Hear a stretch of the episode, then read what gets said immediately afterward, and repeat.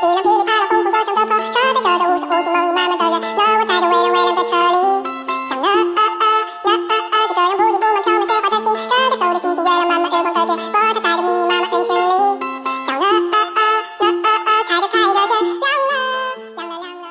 大家好，这里是木有鱼丸，鱼是娱乐的鱼。我是最近看了好多站姐和爱豆的精彩故事，感觉好精彩，好精彩，好厉害，好厉害的未来星。我是经常被站姐那个精选文案给震撼到，为他们的文采点上无数个赞的主编郭郭。然后今天听我们的主题就知道，今天是一个非常精彩的话题。我们要聊一聊，就是我在我们的平时的聊天过程中、生活当中频繁出现以及被提及的一个人群，就是站姐。这个身份可能对于大家来说是既陌生又熟悉。然后我们这一次的话呢，就请到了两位站姐一起来跟我们录这个节目。首先呢，就是凯源的一个站姐彤彤，我们请彤彤先来跟我们打个招呼好吗？大家好，我是由于疫情不得不上网课，想去追星，但是又没有活动的大学老师彤彤。另外一位呢，就是博君一笑的站姐，叫小五。我们请小五跟我们打一个招呼。Hello，Hello，大家好，我是最近静默在家，也是很久没有去追线下的。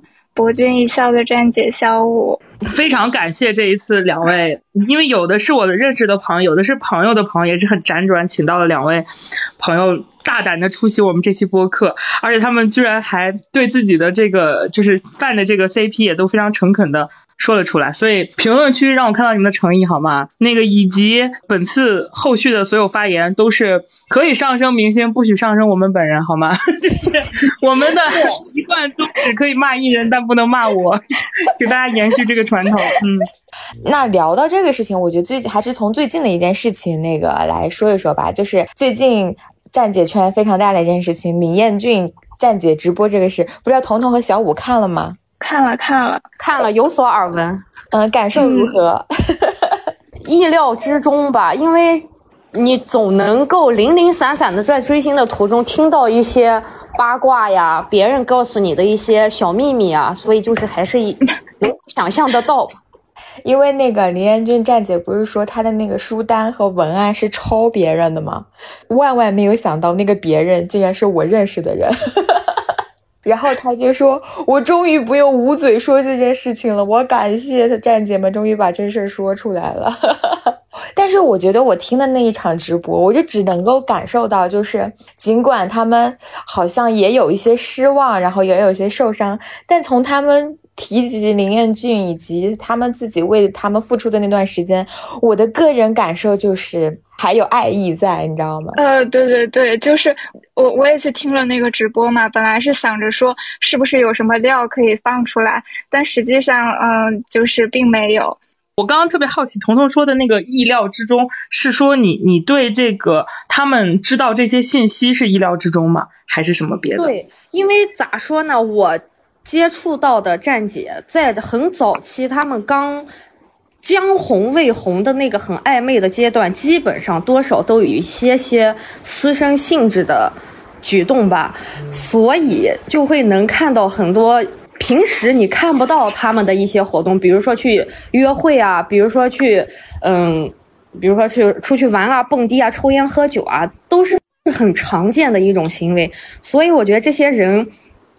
能能抵住这样的名利诱惑，还能够说什么充实自己去念书啊？我是不相信的，肯定都是在玩。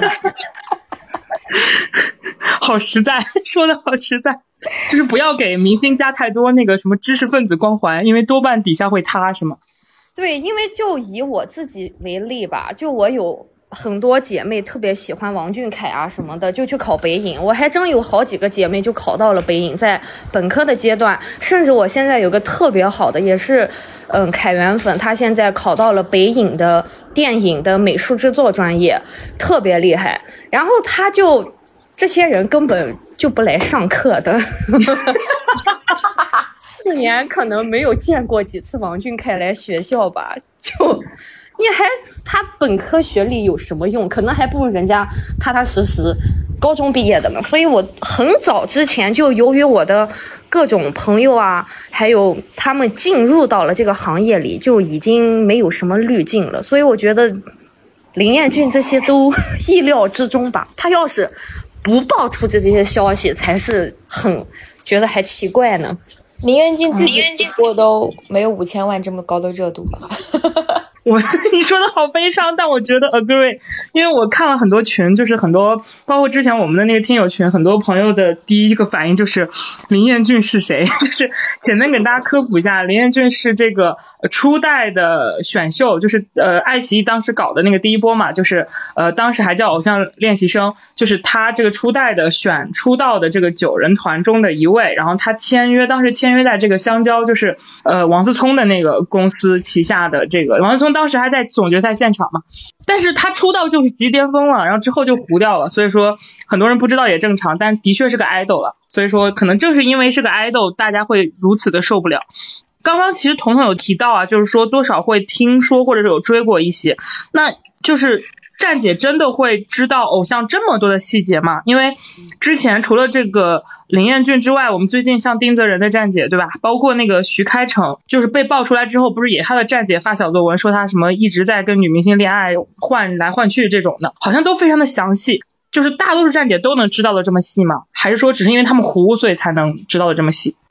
呃，对，我觉得是，其实是要看具体情况。这个具体情况就是说，你追的这个人他红不红，然后红到什么程度这样。嗯，如果说就是说追顶流的话，如果说你追他的时候他就已经是顶流这个状态了的话，那他顶流他自己和这个他团队本身就。就是已经很谨慎了嘛。如果你不追私，然后又不做私生的话，然后你又不去扒人家垃圾桶的话，其实你知道的料跟普通的粉丝也，我觉得也不会有什么特别大的出入。你就是做 CP 的时候，他们是已经火了，是吗？嗯，对的，对的，因为我我就是有一个毛病，我就是只追，我的本命就是永远都是顶流。这怎么叫毛病呢？我们要搞就要搞最火的，追不了追不了糊的人就是会很难受。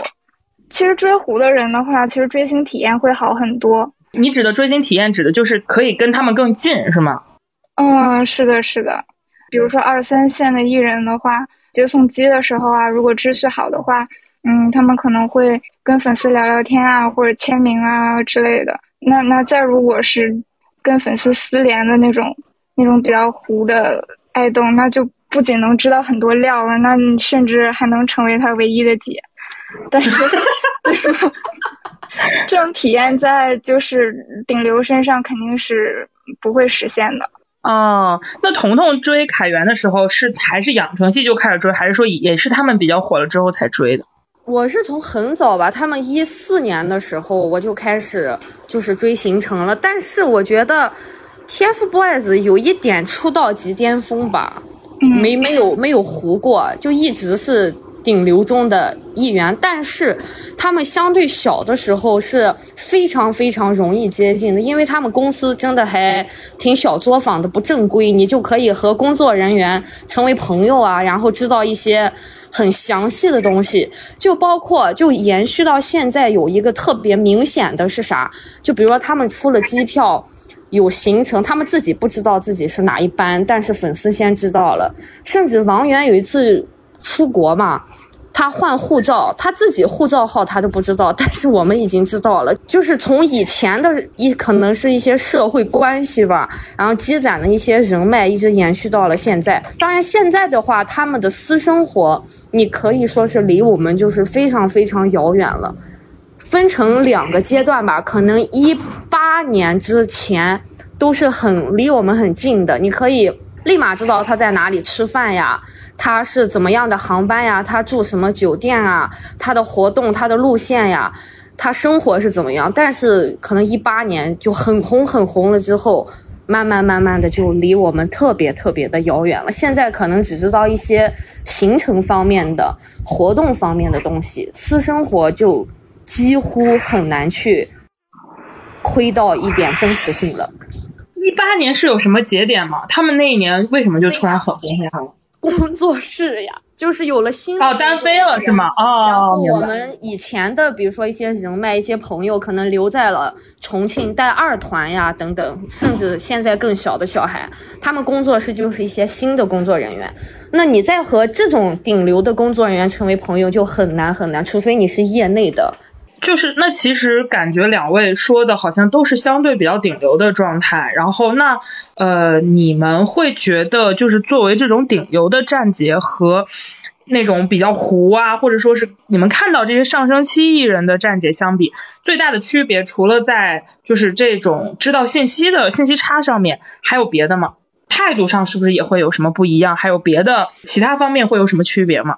我在此之前专门去问了一下，就是嗯追的所谓的二三线，包括嗯可能有曾经短暂追过林彦俊的一些站姐，他们我们开始的时候就问他说，呃就是为什么？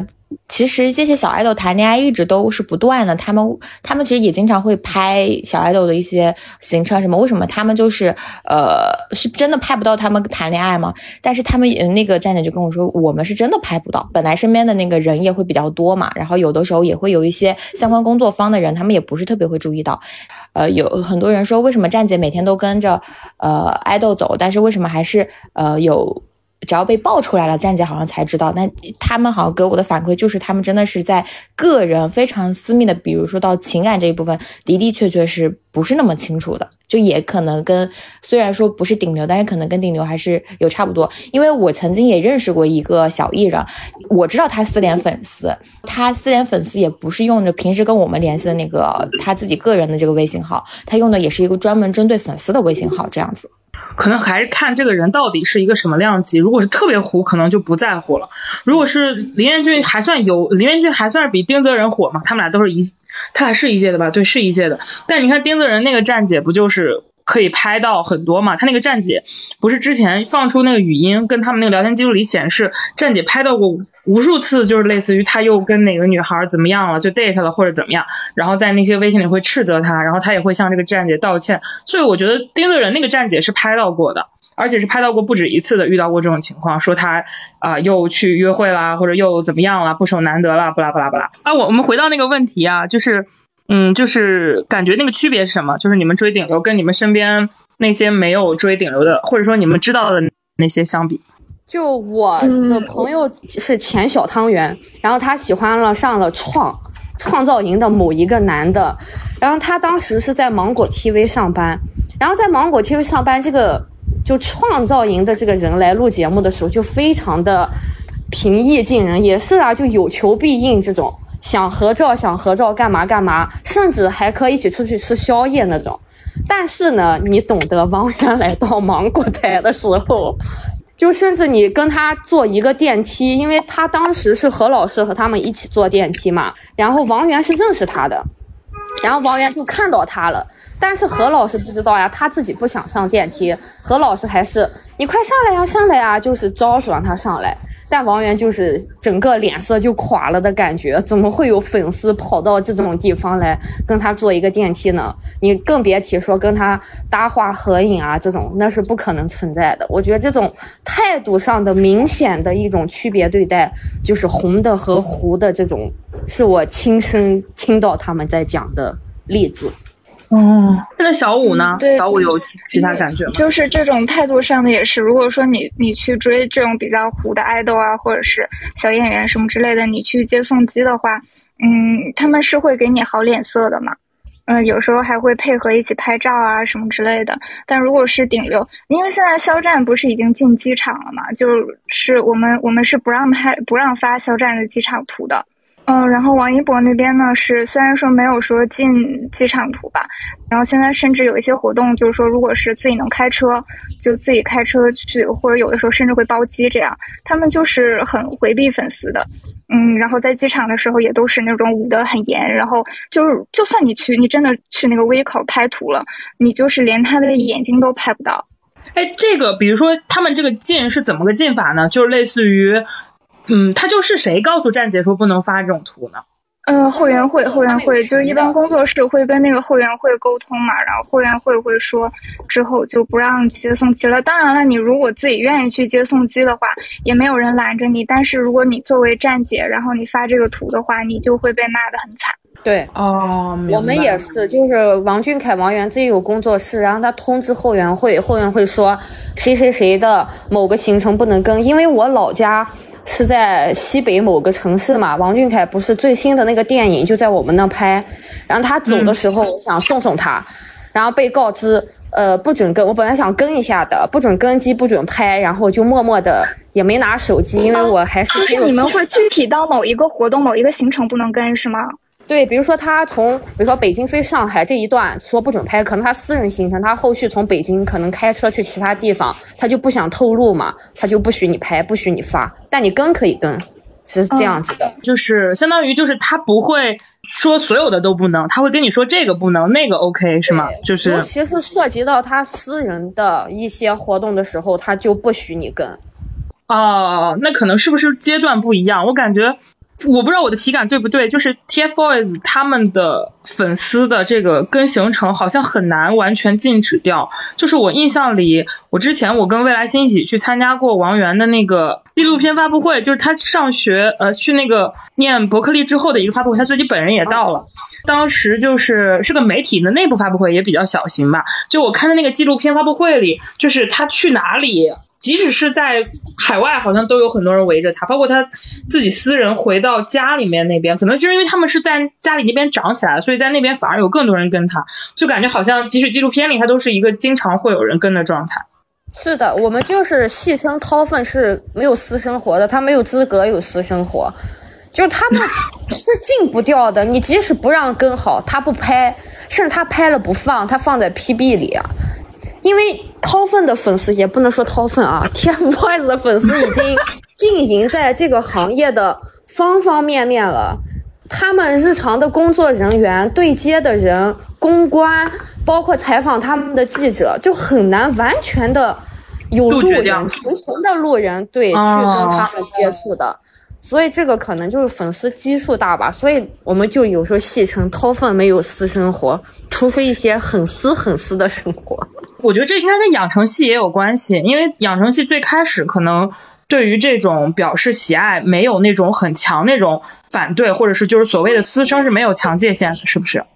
对，这个就是祸根，其实从一开始就埋下了，因为大家众所周知，东亚父母的一些病态控制欲，他是不允许小孩离开自己视线很久，允许他绝对独立的。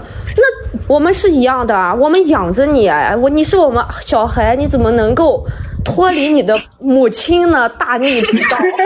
他们很小，就一米五几的时候，他还会在机场，姐姐再见，姐姐你好，还会鞠躬。那你怎么受得了？他一脚把你踢开，你凭什么？你有什么资格把我们踢开？那大家是不允许的，而且后面也踢不开了。我有一次就王俊凯。高哦，中考完之后我就跟机嘛。我本身挺高的，一米七，然后他三四个月不见了。他在机场，我发现他和我一样高了。我们在机场哭了出来，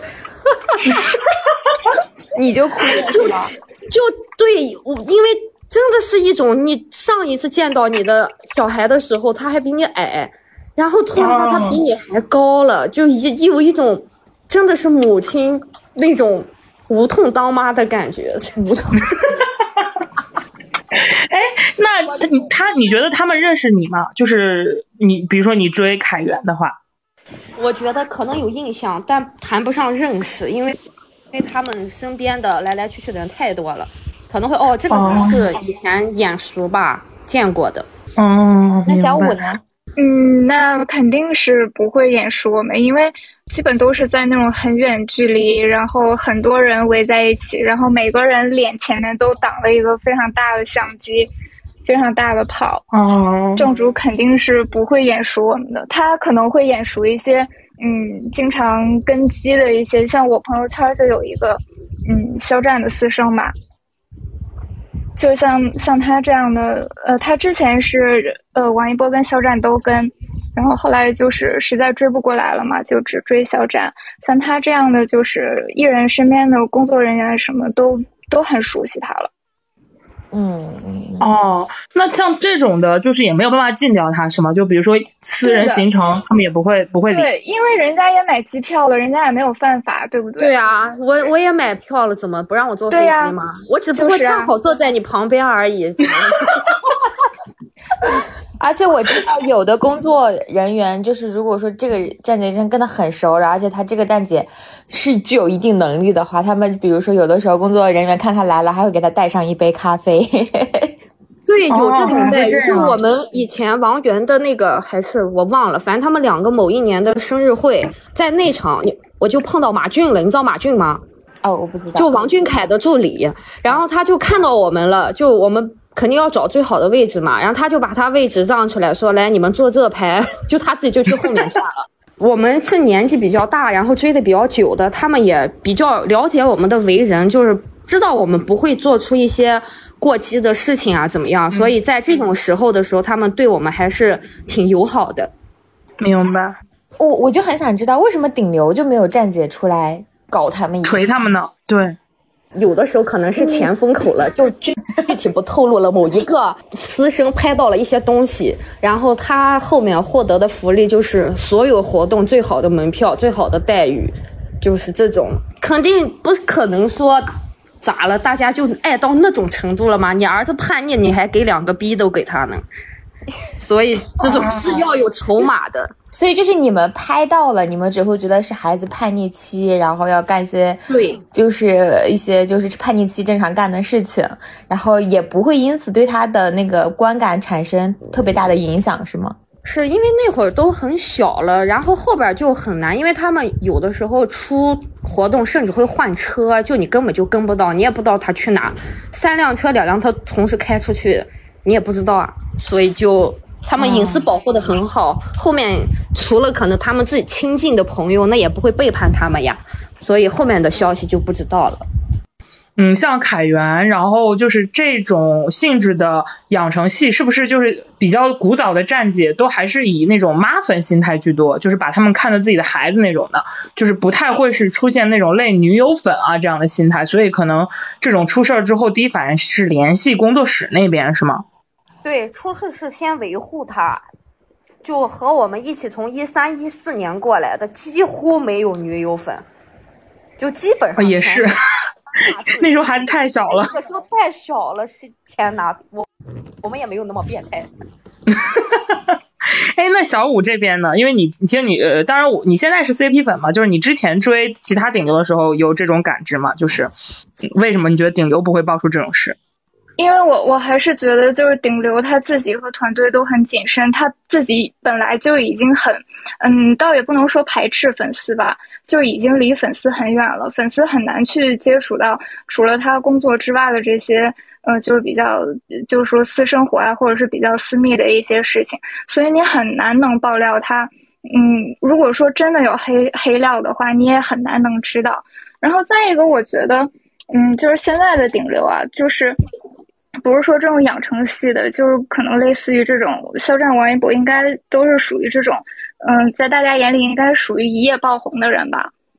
嗯，像他们这种一夜爆红的人，我觉得就都已经都已经被扒的没有什么隐私了，就是过去嗯类似做素人时候的事情，也都已经被扒出来了，甚至什么呃在哪个医院出生啊，小学在哪个小学几年几班啊，这种这种事情都已经被扒出来了。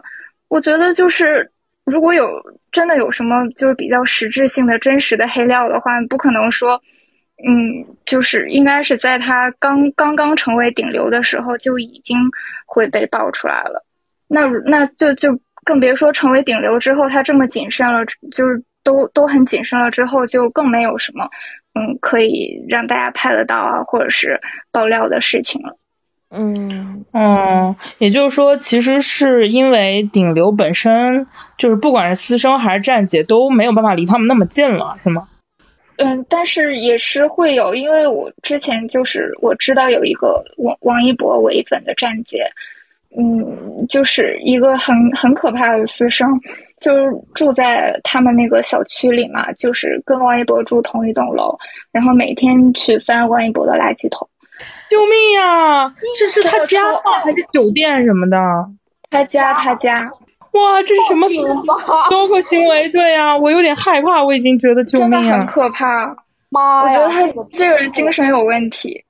对啊，这就是精神真的有问题。哎，那你们是怎么知道？他就是他不光翻，他会到处说，是吗？呃，不是不是，也是他一个朋友，因为我们就是朋友圈会有一些，就是经常去呃，就是追其他人的一些站姐啊，或者是那种代拍，然后大家都是认识的嘛。然后他有一个朋友爆出来，因为他欠这个朋友钱不还，然后他这个朋友知道他很多事儿，然后就就就都嗯，就是发了一些什么聊天截图啊、照片之类的。嗯，那那这个事情爆出来之后，就是。就是王一博那方有知道这件事吗？就是嗯，就有提醒他，但是但是闹得不大。哦，这也没有办法，你也没法报警因为王一博的粉丝只有在对对跟肖战有关的事儿才来劲儿。我笑了。嗯，真好。但是我 我我也知道这种事情，就是我以前在艺人公司的时候，就是我记得当时 M 就是谭健次的那个团，你们知道吗？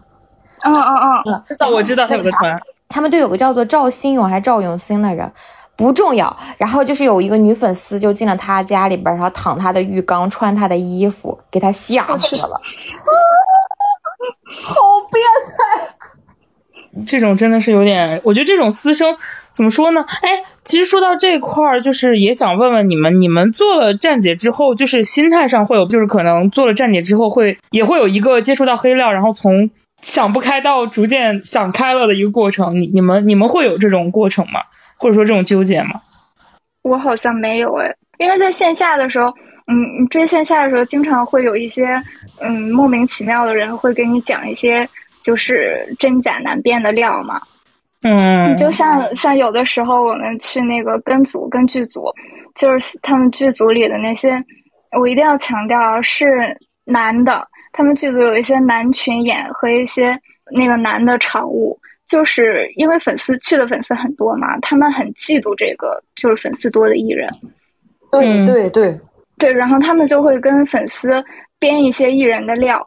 嗯，基本都是在造黄谣，你知道吧？就是以他们那个脑容量和那个智商，他们也造不出来。能想到这些更有水平的谣，就是造造一些黄谣，就是非常恶心。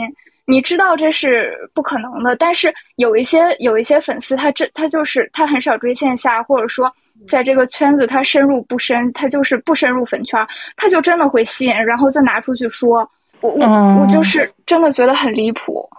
哎，那你们因为强，因为你们不是都会追线下嘛？然后，嗯，你们的平时对他们的接触一定是会比一般的粉丝多的。那你们是不是，嗯，也的的确确能够去看到他们一些跟平时的那些呃大众大众看到他他有些不一样的地方？太不一样了，就纯纯不一样，就真的像一个母亲一样，因为。我们的爸爸妈妈小时候也是觉得我们很优秀啊，很棒啊，然后慢慢长大，其实发现自己的小孩就是非常非常普通的小孩，得接受，并不是每个小孩都能变成人中龙凤的，他们也是一样，甚至到你越来越成熟，或者说社会的见地越多之后，反而甚至有一点点，有一点点啊，就是瞧不起他们，为啥呢？因为他们实在是没有文化。真的，因为你想，就以我现在的我的整个单位，我们最少都是各种名校的硕士啊、博士，然后整个每个人的思想，包括在专业领域上的建树，都是拿得出手的。但是我长大之后，你再回看，他们真的有对他们这个领域做出一些什么贡献吗？唤醒过一些什么人的灵魂吗？好像未必。然后，但我我现在已经就和解了，我就是一颗自热的韭菜，就被割就好好了。只要爱意没有消失的时候，就跟父母一样，我们并不能成为科学家，并不能成为有名的了不起的人，但父母还是我们的韭菜，就已经和解了。而且，尤其是像我们这种养成系，就特别看重这种所谓的情怀吧。小的时候先喊一些口号，什么好好唱歌啊，好好长大呀，不要成为无聊的大人啊。然后慢慢发现，他们没有好好唱歌，也没有好好长大，成为了无聊的大人。但是呢，就妈妈还依旧爱你吧，因为就是一种父母的心态。现在已经脱敏很久了，就甚至你就觉得，他们凭什么对得起这么多人的喜欢？有人为了他们进了央视做记者，有人为了他们考北影，有人为了他们去各种各样的，比如说腾讯啊、阿里巴巴这种很厉害的互联网公司去就业啊，等等等等，就觉得何德何能啊？这些没有什么墨水的人能够配得上这么多优秀的人的。这样的众星捧月，然后后面和因为他们长得好看吧，好看也是一种稀缺资源。对的，就真的和解了。就我有一个朋友跟我关系很好，他曾经真情实感的觉得他们两个会考中央音乐学院，然后他他为那个他也是范凯源，他为那个王俊凯背叛了这个曾经的约定，去考了那个北影，愤愤不平。然后后来他。你们都会有这样的心态。后来他王源考了伯克利嘛，他就觉得至少王王源在坚持做音乐，他 说。对，然后音乐也不咋地。哎，那那小五有这种吗？就是不管是你现在在追的这个博君霄，还是你之前追过的顶流们，就有过让你这种有所幻灭或者有所有所脱敏，但是又坚持的这个这些这些故事吗？呃，没有哎，我其实对我就是追的这些，就是我的本命其实非常宽容，就而且我也基本没有接触到过他们不太好的那一面。哦，就是其实你俩刚刚说的有一点我还挺有感触的，就是这个圈子里啊，就是是会有很多嗯一些奇怪的关于明星的传言，就是他会详细到仿佛这个人就在床底下一样。就是或者说这个人就在一个现场一样，就我我们在圈子里经常会听到这样关于详细到某一个夜晚某一个地点，可能是一个山坡或者一辆车里，然后一些黄色的故事和笑话。每当听到这种传闻的时候，我都会在想，你这个时候是在哪里看到这一幕呢？说的如此绘声绘色。就是这个事情的源源头最开始是谁告诉你的呢？就是你一旦抱着这样的心态去思考一下这个事情，就是我觉得我们的听众朋友很多啊，可能很年轻，就是你就会觉得这个事情，嗯，多半是不知道从哪里传来的，因为太，就是因为你描述的太绘声绘色，以至于到我听了之后，我就在想，这是怎么事件本人的这个当事人告诉你、告诉传出来的吗？怎么会传这种这种消息呢？所以你一听你就觉得离谱，那你就嗯不要再去相信或者传播了。这个其实甚至不是说像刚刚小五说的是，呃，是群演啊这个量级，有些可能是这个圈子里已经从业很多年的人，他们也会传这种，嗯，各种各样的故事。所以每次我和未来星经常会面对一些相关明星的提问，我会说我们不知道，是因为我们真的可能我们也听说过，但是我们没有办法辨别真假，因为我们我们不在床底下，我们不在现场，我没有办法给给出一个。就是我们还不如站姐知道的多，很多时候 就是真的是这个样子，所以说就这种消息，可能我觉得可能就是很多时候大家会选择不相信，就是或者就是像刚刚小五说的，其实你你会你会有自己相信的东西嘛，我觉得这样就好了。对啊，就是要有自己的判断嘛，也不能说别人别人说什么你就信什么，那别人说他是业内，然后随便给你造一个谣，然后你就觉得啊，那我喜欢的人就是这样，我觉得就没有必要。明白明白，我们就只相信我们自己想相信的。我当时搞 CP 的时候，我的朋友跟我说他俩真的，我说对，你说的对，我相信你。对。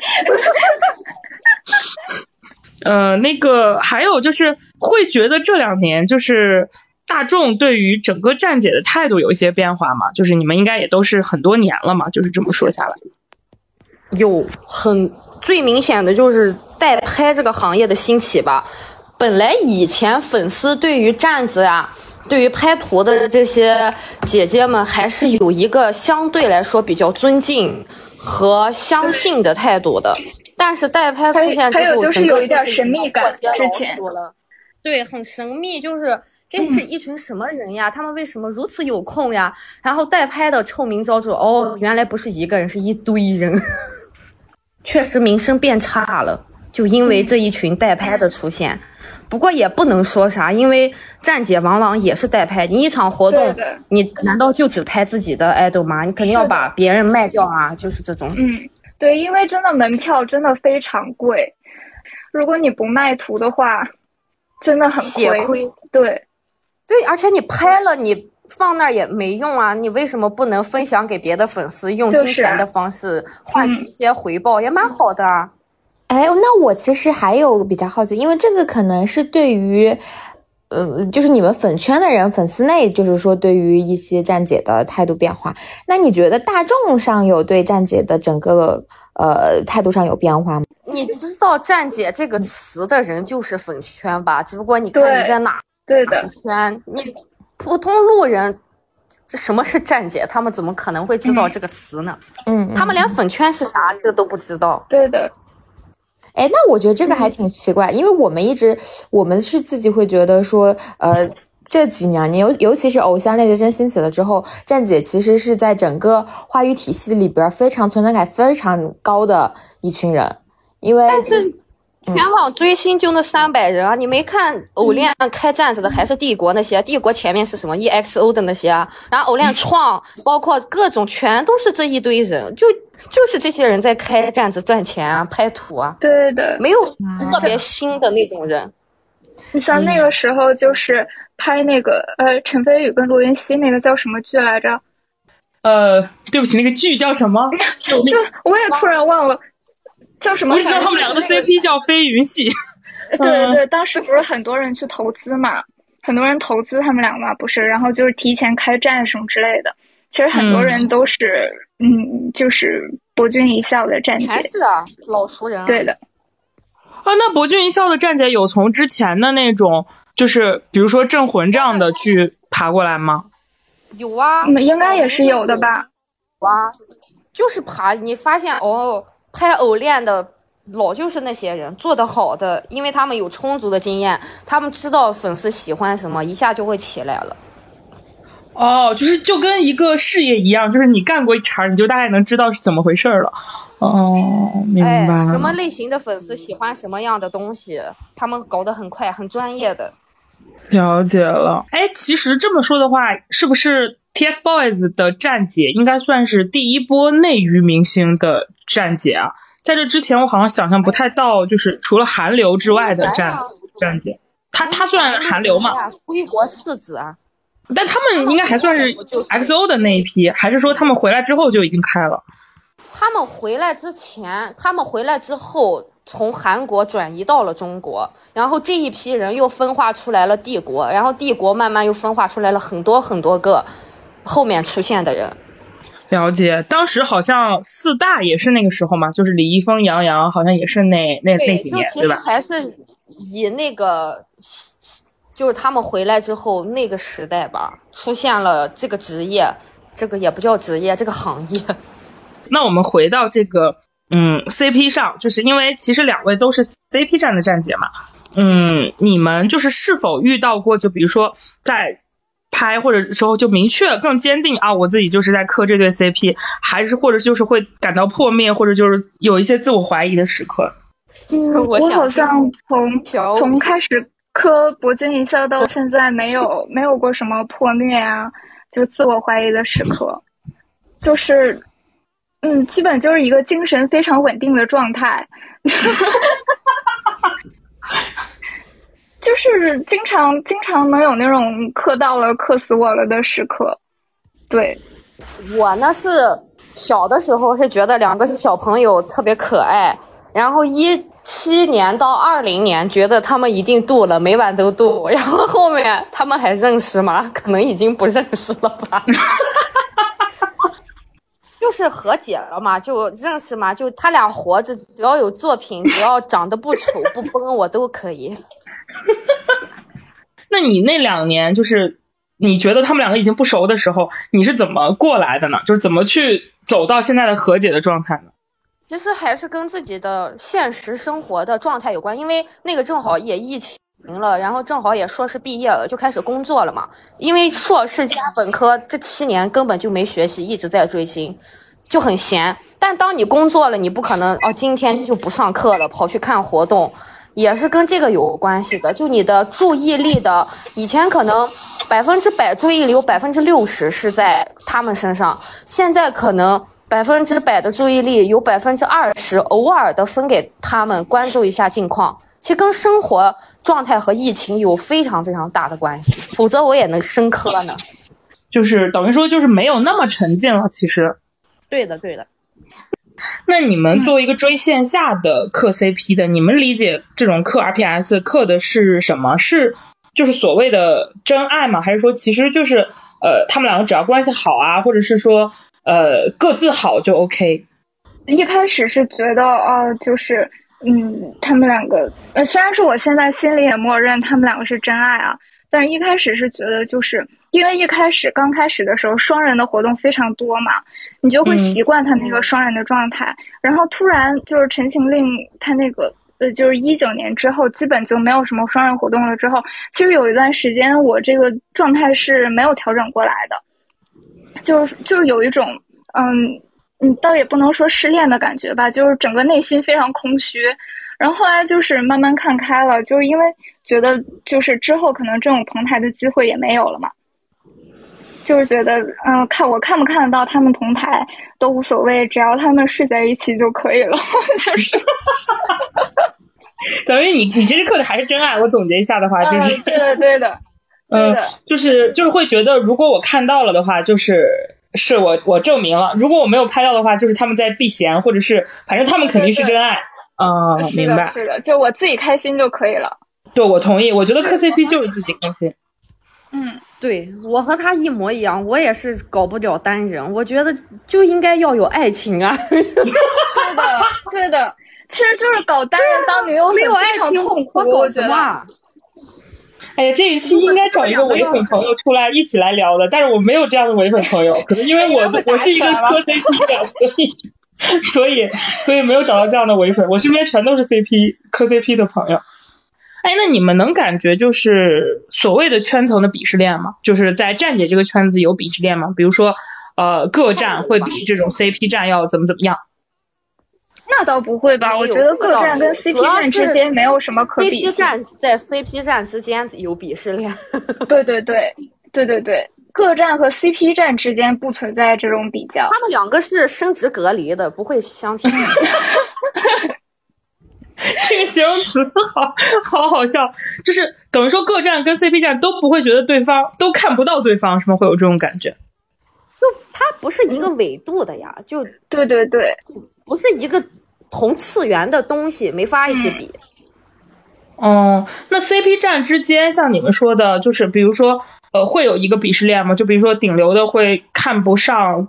嗯，那种没有那么有名气的，还是说那倒没哪些鄙视？没有，就是图的质量吧。谁图拍的好，谁就牛逼，哪怕就一个粉丝，看图了。这个图其实不光是拍，是不是还包括了这个修的水平？然后还有就是它丰不丰富？就是比如说是不是所有活动都能覆盖到啊？这样的。嗯，再或者是你有没有买到一些什么独家的官摄啊，什么之类的？这样。就独特性越独特，就是你会觉得哇，这个人好厉害哦。有有的时候是不是也会比一些文案跟那个类似于就是比如说 PB 就是呃 Photobook 的这种装装订的这种质量之类的。其实嗯，那种基本都不会了。其实我觉得现在就文案什么的都是次要的。我觉得现在大概呃就是一个是比图的质量嘛，然后再一个是比出图的速度，真的就是。就是每一次活动都在 battle，真的很累，但是你又不得不参参参加这个 battle。就是这个 battle 指的是各，就比如同样都是搞这对 CP，就比如凯源的各个站子之间的 battle，或者博君一笑的各个站子之间的 battle 是吗？对的，就是看你同一场活动谁的就是要快，出的快。一场活动就那么一些角度啊，就那么一些互动，那谁先出来谁就厉害喽。嗯。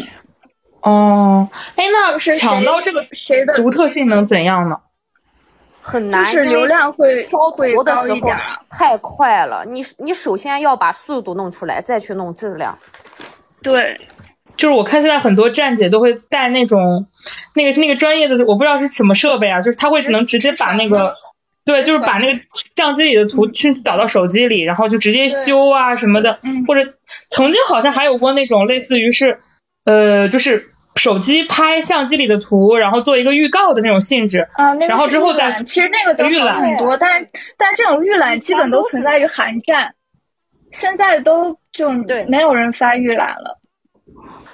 其实我非常讨厌这种 battle，因为你真的就是速度和质量，你只能兼顾，你不能兼顾，你只能挑一个。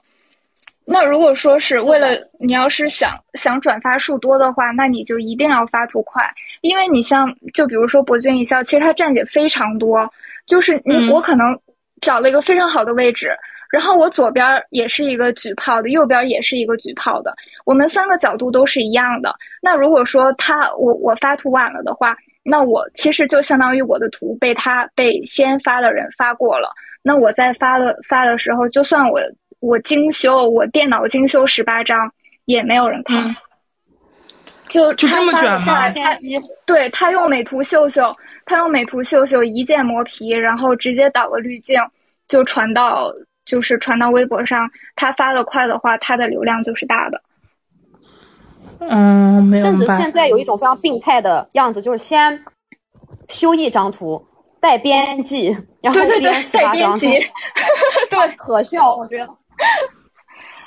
就先占个坑，或者是或者是那种就是嗯，你提前找找好那种修图的美工，就是你把图传给他，然后他修好了传给你，然后你再在现场发图，这样，或者是找别人帮你发，这样。反正我觉得挺累的吧，而且不好看。对，真的好看，就是别人修的图永远也修不出你想要的。最重要的是真的不好看。对，真的，我我突然就觉得好像之前，因为我我其实经历过那个所谓的预览时代的。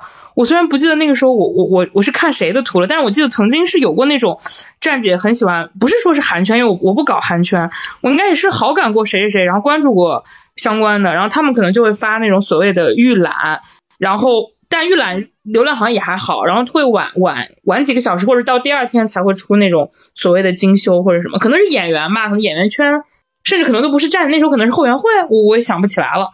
但是就是就还没有现在要求这么高，现在可能就是像你们说的，就会越来越被迫的去参加这种比拼。对，其实内心非非常不情愿。对。嗯，不然会觉得做这件事情谁成功啊？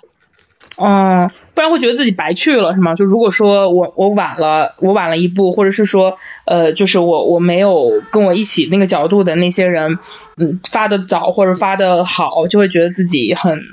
内心会很受挫，是吗？如果流量没有，倒也不能说是白去了，因为毕竟你是真的想看到这个人才会想去到这个活动。但有一次我就试着啊，我就是嗯，就是我就佛系一点，我就不跟他们 battle，我就活动的时候我就专心拍图，然后回了酒店，我再慢慢导图，慢慢选图，然后我用电脑 PS 精修。然后第二天发图这样，然后你就会发现，嗯，可能会可能是那种粉丝比你少的站子，然后他当时发图非常快，就一看就是那种流水线操作嘛，就是那个美图秀秀出的图。你看他发图非常快，然后转发八千，然后你呢兢兢业业用 PS 修了十八张精修，然后发微博，第二天发转发八百，就这个时候你很难。你很难调整好自己的心态，因为我也我也就是做不到完全不在意数据。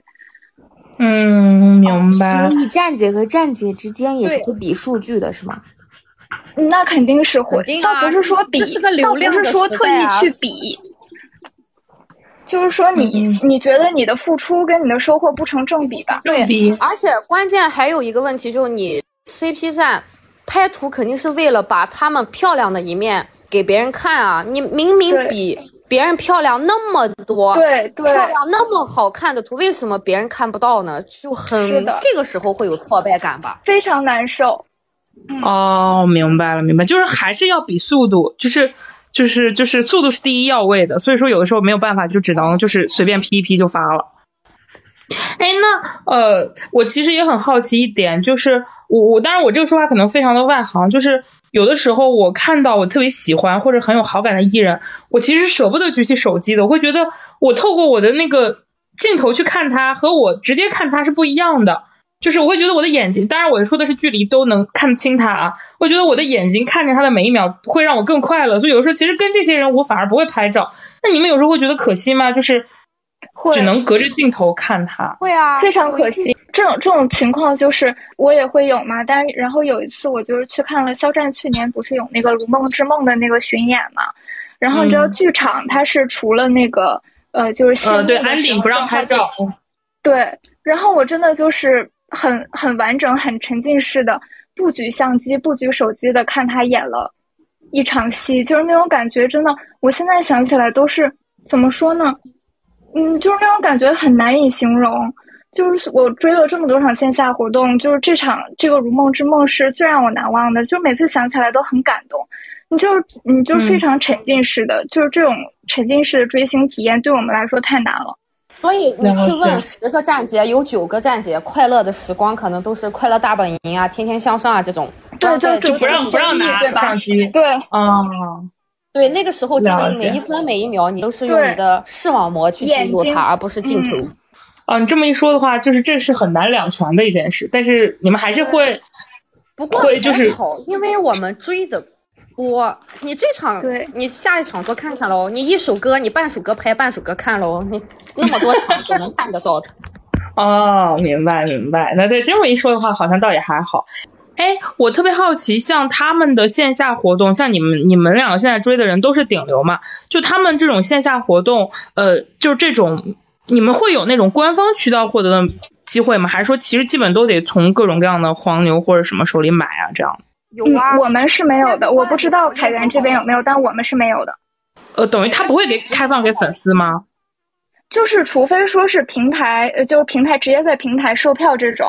就这种就是人人人平等嘛，不存在说站姐会会那个机会大一点这种。嗯嗯嗯嗯哦，了解。我们会给票，TFBOYS 还是挺好的，就他们的一些活动，他都会给站子分票，包括周年呀、生日会呀，然后包括一些拼盘的演唱会都会给的。但剧组拍戏的话就不允许粉丝去了。但像以前这种。公开的唱歌的活动，包括大本营啊，包括以前王牌对王牌啊，就是这种都会给粉丝的站子给票的。比如说给哪一哪一给几张票，你就自己内部后援去后后援会去分啊，这个样子。所以就是 CP 站也有机会是吗？呃，很少，所以我们都有很好的唯粉朋唯 粉的朋友。明白了。所以我还在想。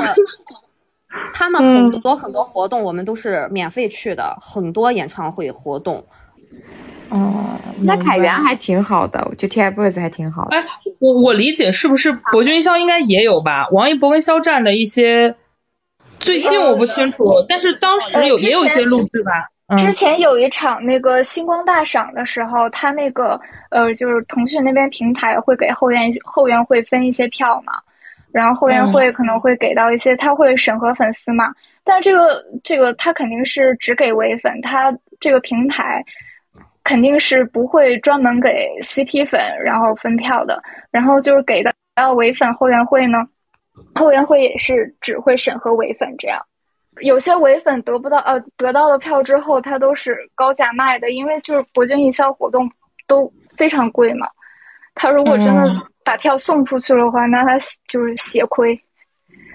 我想起我之前有一次，我的朋友问我要不要看《如梦之梦》，嗯，我说我不没有，我说嗯不感兴趣。什么？你说什么？就是 就是后来我的呃三次元。我三次元的朋友得知这件事，痛骂了我一个小时，说你为什么不给我？你知道这个票现在炒到多少钱了吗？巴拉巴拉巴拉。然后我就又重新为了他去问了我那个票务那边的朋友，他说啊，我已经送给别人了，这个票很抢手，你不知道吗？我说对不起，是我的错。那如梦之梦的票价超级贵，所以你当时如梦之梦你也是高价买的吗？我是靠自己抢了一场，然后让那个就是黄牛代拍帮我拍了一场。我了解，就是他那个代拍的费用，我我让他帮我拍的那个呃莲花池嘛，莲花池本身的票价我忘了是多少了，是一千二百多还是一千八百多我忘了，然后他那个代拍的费用是七千多，什么什么居然这么贵的吗？代拍这个已经很便宜了，这个已经是最便宜的渠道了。你如果是直接买那种，就是因为他代拍，他就是座位不保证嘛，他就是能抢到哪个位置。就就给你抢到哪个位置，只要是莲花池里面的票，它这个代拍的费用就是七千，然后加上你本身的票价大概是九千多，不到一万这样。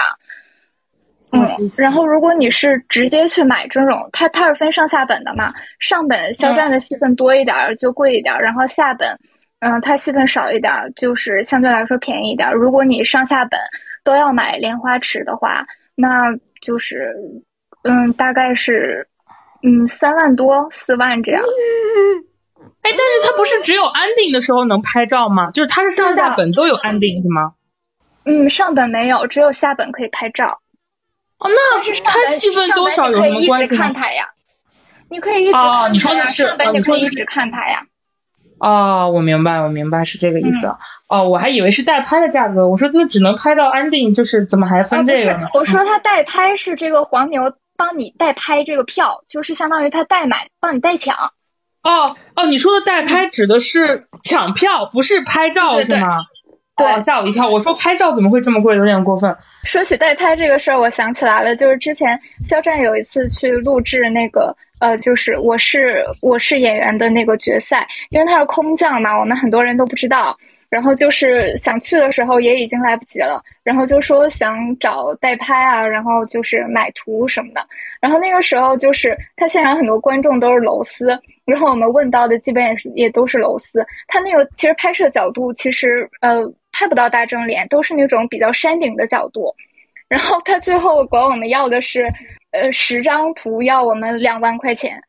十张图两万块钱，两千块钱去抢山顶山顶拍拍的人吗？对，拍了也也不不能说完全算山顶了，但是他那个角度就是真的说不上是好图，只能只能说是拍到了。我特别好奇，就是这个两万十张图这个价格，嗯，呃，离谱是离谱在他们的价格太高，还是只是位置不好？如果是位置好或者图拍的也比较好，真的可以卖这么高吗？就是方方面面都很离谱。如果你是官摄的话，那差不多可以考虑一下。你 官摄指的就是官方摄影师拍的图是吗？对对，官方摄影师的图也是卖的吗？对，有的会卖。我之前听那个。偶像团体的呃一些粉丝跟我说过，说好像有的平台的官摄摄影师是会卖图的，就是但是他们也很有风险，因为有些图一看就是官方的那个视角拍出来。对的，像有一次就是也是我们 CP 的站子嘛，其实这些官摄的图按理说都应该，比如说过了这个合同期，或者是说你这个节目录完了，或者是嗯嗯就是电视剧拍完了之后播完了之后你再卖是吧？你像《陈情令》的官摄就是。他播完很久了，然后他才卖这个官摄，然后卖一些官方花絮什么之类的。但是街舞的官摄不是，他就是随拍随卖，然后啊这，他也他也不管你就是这个官方会不会用到这张图，他也不会帮你呃就是剔除出去，他也不会帮你去踢掉那个连连拍的图，他就直接卖给你。然后有一次我们就是一个 CP 的站子，就还粉丝还挺多的，算是一个大站吧。然后发的图就跟官方的图重掉了。其实这个严重吗？我觉得不是站子的问题，这其实我觉得不严重啊，因为这明显就是站姐被坑了嘛。嗯。因为这个买买官设就是行业生态，你你要是想想发这个好图，你就是要花大价钱买官设。那你碰到这种不良的官设，就是没有良心的官设，那你买到这个重图，你站姐才是受害者嘛。然后当时就是这个事儿就被唯粉冲了，他那个站子就被唯粉冲了。那关他什么事？他们不应该去冲那个摄影师吗？或者应该去冲官方啊？他们应该去冲官方？谁敢冲官方啊？粉丝好卑微的。官方了，冲了！哇，我对我们粉丝不卑微的，经常冲去冲官方，然后。你有粉丝的底气，我他看真是。对，我们经常去冲那个街舞的节目组，然后他们一开始唯粉就是揣着明白装糊涂嘛，然后就非说你这个什么站姐追思了什么之类的，就是给你扣帽子。嗯。嗯，然后在这边骂站姐的时候就说你追思了，然后在那边冲节目组的时候就说你们为什么就是卖倒卖官摄什么之类的，就是哎两副面孔。哦，明白。哎，那像这种官方摄影师没有不卖图的是吗？都会卖图啊？也有不卖的，应该有也有不卖的，对。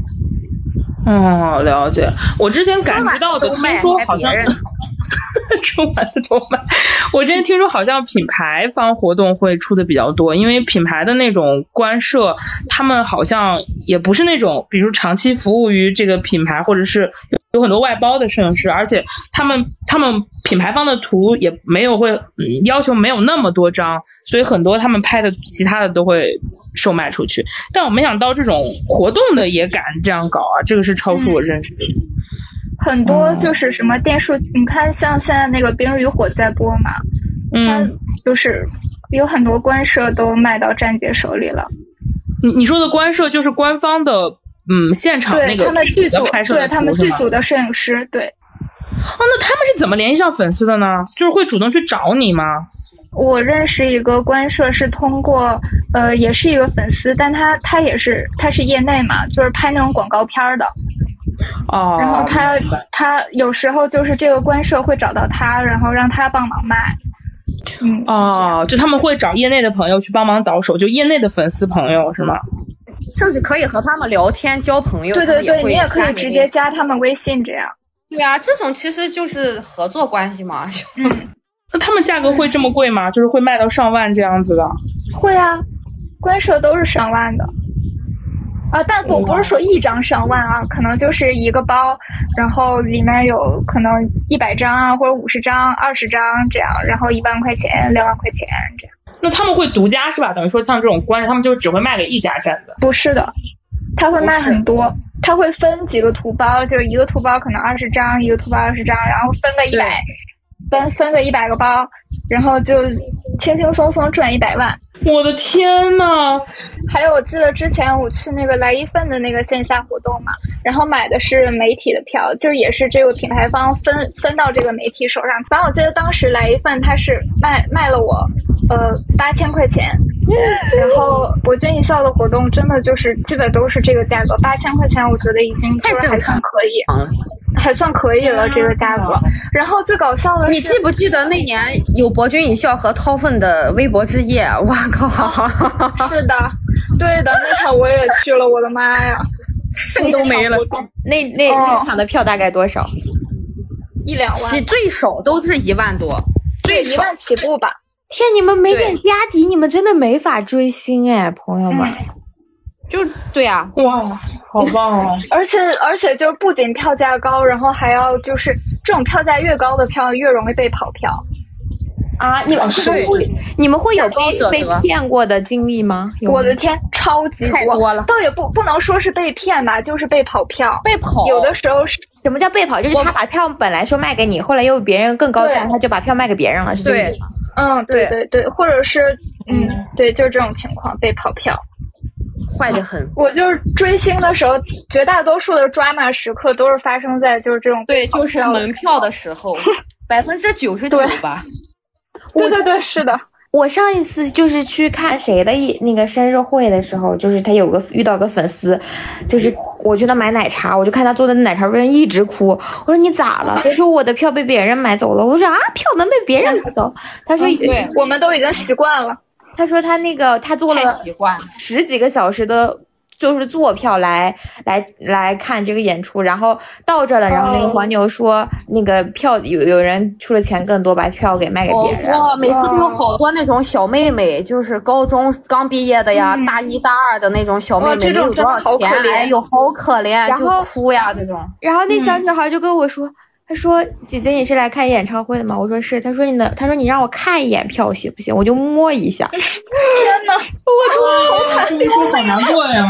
我都快哭了。我当时就在想，我说我何德何能？然后主要是，然后我就把票给他了，但我也不知道他给媒体是那个内场票，就是很近。然后他说。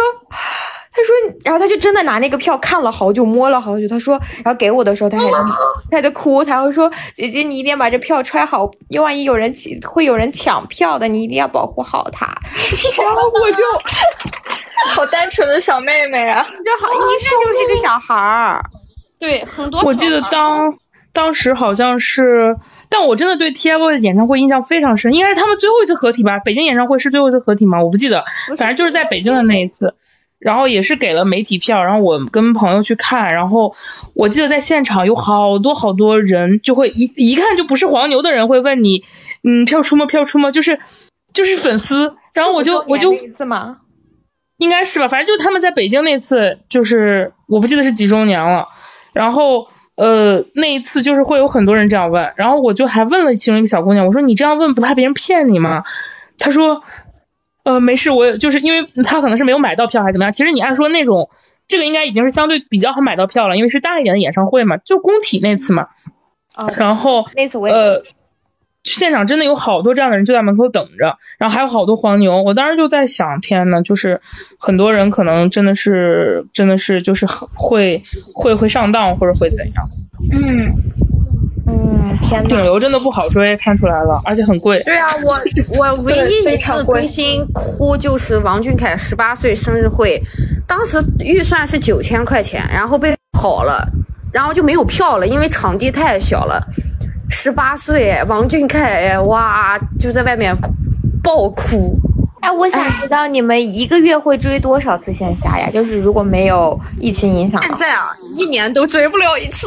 对，现在真的一年都追不了一次。我说没有疫情的时候，没有疫情的时候，没有，可能一个月二十天都在追星，也有可能。我的个妈呀！二十天你们每天都买票吗有的？时候拍戏呀、他哦一个月拍戏拍几天你就待几天啊。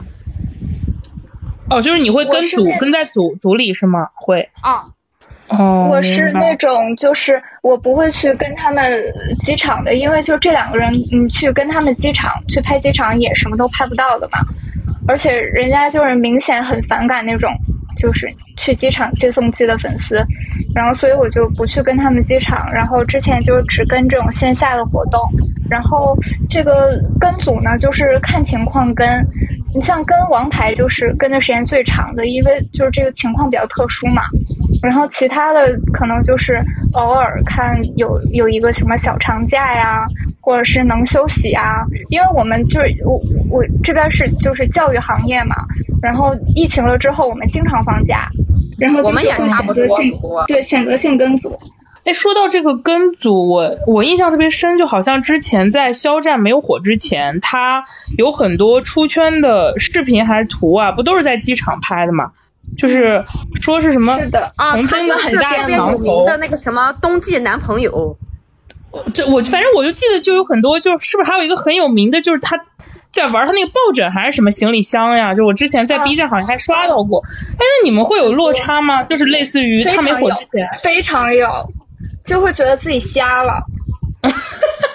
啊，不不对不对，其实你说当自己瞎了，就是当时没发现，还是说你也不是说没发现，因为因为我就是我我不会想想要追一些就是物料很少或者是很少拍戏的人。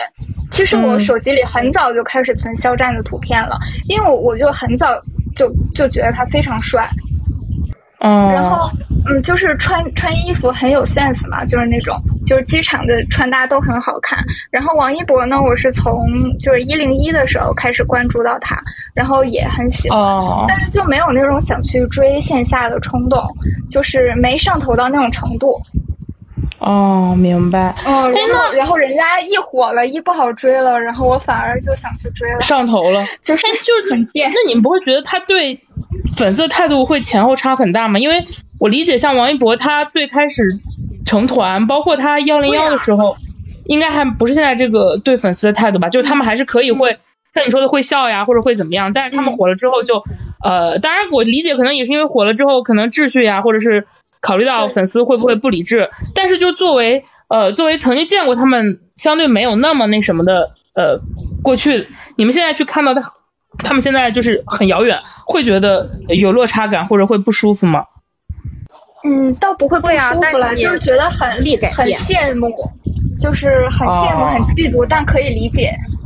哦，明白。就说到就肖战，我们以前追 TF 的时候，每到冬天我们都会去找肖战团建，就是哦，这个会穿衣服的男的又来了，快去机场团建。还还有这一出吗？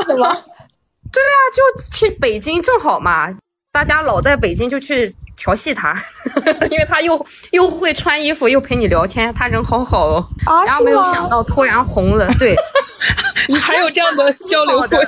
因为我记得曾经我我忘记我是在 B 站看哪个了，说肖战曾经是什么追星站姐们的墙头还是什么，好像就是因为他会在机场陪人聊天儿。对，他就特别会营业，然后嘴又甜，大家就和他一起聊聊天，而且他又时髦嘛，浑身又香喷喷的。越说越怪来，香喷喷的。我我我也特别好奇一点啊，就是我之前是有朋友，包括我自己曾经也追过演员的，就是演员们好像会有老粉这个概念，就是他们会。嗯，默认就是有一帮粉丝是从他们特别特别早开始，可能就认识就很熟悉，就是有点类似于家人或者怎么样，他能叫出你的 ID。当然，他跟你也并没有发展成所谓的朋友，他只是说他呃知道你是他一直的观众，然后你跟他跟你也没有就是那种。私下的联系方式就没有私联，只是但是他会大概知道你的情况，因为你们之前可能在他不火的时候会聊天怎么样？是不是顶流们就没有这样的？他们反而会对所谓的老粉会很谨慎呢？哎，不会，TFBOYS 还是他们看到就是总跟他们飞机啊总活动的一些很老的粉丝态度可好了。心情好的时候，你要什么透钱，他都会给的。就你会发现，帝国的站子总会有周年的时候，很老的站子，比如说，就说几周年快乐啊，然后写一段话，然后几周年快乐，到现在可能都七八九十周年了，王源、王俊凯就一直给写。我估计易烊千玺也是一样的，就这种肯定是眼熟的，他才会给你写十年的兔签呀。哦，这种不是通过哦，就等于说这种其实是艺人们还是会对这些老粉或者老站子就是比较宽容，或者说比较有耐心的这种是吗？是的，因为真的很爱他，很爱他，才能跟他跟他十年呀，这都。哦。嗯，肖战、王一博这边就是对所有粉丝一视同仁。一视同仁不搭理是吗？还是怎么着？对对对对。我我理解这个就是养成系和非养成系吧，他们两个呃之前做团的时候也都，哎，肖战严格来说他是不是也能算点养成系啊？呃，也不是，他是选秀出来的，也不是，也不是，也不是。对。哦，而且他出道的时候年纪就已经不算小了嘛。哎，是不是只有养成系会这样啊？还现在的新顶流。我看前两天上了个热搜，虽然好像没什么关系，说就什么王鹤棣从机场走过不给粉丝什么表情之类的，还有人在骂呢。我就在想，呃，就是这不是正常的吗？对，这不是正常的吗？就是 这不再正常为什么了吗？嗯，明白。养成系吧，因为有一句话好土，叫陪伴是最长情的告白。那确实，他们王源、王俊凯从。十二三岁的时候，这些姐姐就一直跟啊，现在二十二三岁了，还是这些姐姐在跟，而且从来不伤害他们，而且一直拍图好看，一直有礼貌，一直不骚扰他们，多少人都有感情的呀。哦，了解，就是我想起了那个那个那个，我之前有一个，嗯，也不能说朋友吧，反正就是认识一个这么样的一个粉丝，就是他是呃。他是喜欢杨洋，从贾宝玉开始，那时候杨洋还很小嘛，就是十几岁吧，就是呃还是不是好像没到十八岁，反正就是从他很小就开始喜欢那个杨洋，然后他就是那种杨洋的老粉儿，就是呃从杨洋还不火，因为《红楼梦》他也没有不算是因为这个出来嘛，然后后来他。拍那种建党伟业这种片儿，他都也去跟过，呃，包括一些那种旋风少女啊，就是呃那会儿，就是他，但他就是从《盗墓笔记》开始，他就说能明显感觉到，呃，杨洋的饭圈就。进来了一些新的粉丝，然后那么艺人就会对整个的粉丝生态会有一些态度上的变化，比如说他对老粉可能就也不能那么的热情，或者是说，呃，就是没有距离感，因为他之前可能也是会很亲切到一些，呃，巴拉巴拉，就反正就是可能是比较亲近的，因为你不火的时候就那些人跟你嘛，然后也不涉及私生，可能他就会跟你比较亲密，但是，呃，我说的亲密也是正常尺度啊，没有其他的，但是可能后来。有新的粉丝，他突然变成一个流量，他就他就必须得一视同仁起来。你们也会有这样的不能区别对待。嗯，我们还挺区别的。比如说某一天有十个人跟机，然后有一部分做经济，有一部分做头等，那么他们一定就是会横眉冷对吧？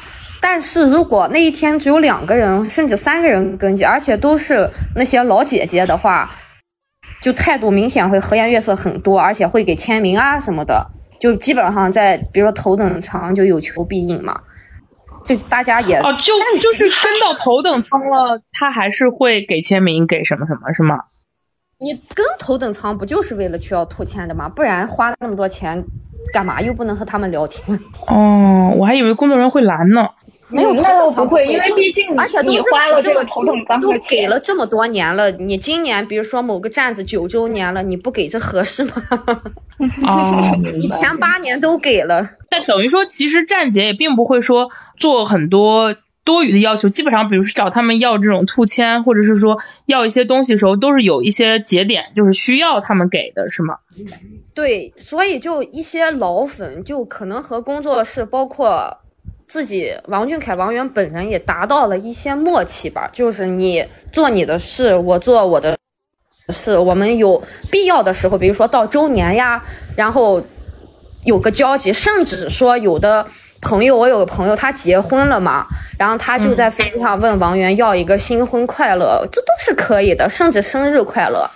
因为你这么多年就有一些默契在了，虽然我们是两个世界的人，但是在这种温情的时候，他们还是有一些人性的。哦，是我想起我那个追演员的，嗯，姐姐就是她，就是那个演员的老粉，就是那个呃演员，就是生孩子的时候会给他看自己，就线下活动遇见他会给他看呃那个孩子照片，然后告诉他叫什么名字，就是。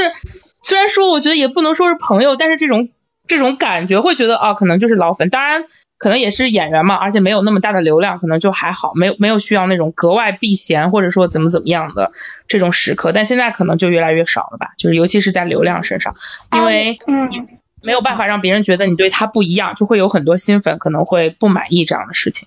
我会好奇，就是有流量会跑，就是你们不是流量，就是会你们的那个，比如说追的人会来跟你说，你们能不能不要这样子，就是说不要不要来剧组，不要怎么怎么样，这样子会有会会会啊会，他不会说呃，王一博会直接说，但是他不会说是剧组跟组，他一般不会说。我我也是看到视频嘛，就是呃其他人发给我的，就是有的时候那时候王一博还在湖南卫视录《天天向上》的时候。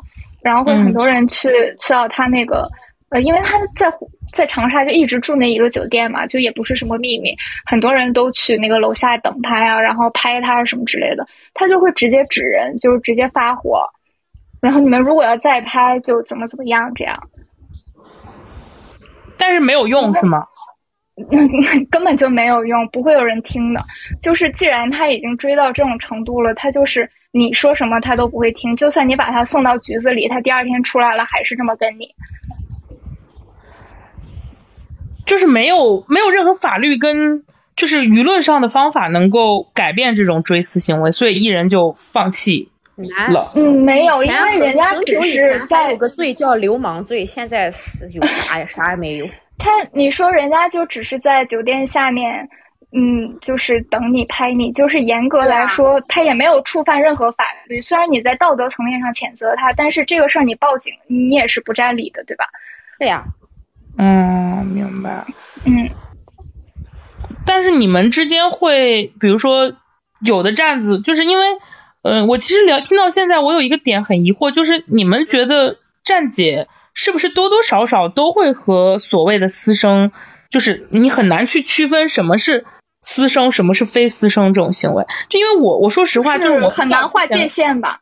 对我很少人会觉得他们所有不公开的行程都算是私生，就是比如说他们录期节目要求粉丝去才算，都不算。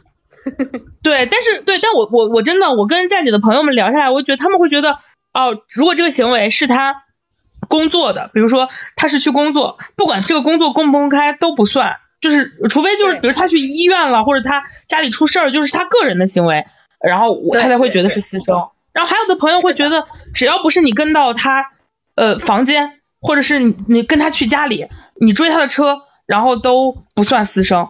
然后就是我觉得界定的好像还都不太一样啊，是不是？我觉得可能是每个圈子跟每个圈子界定私生的这个概念都不太一样，嗯。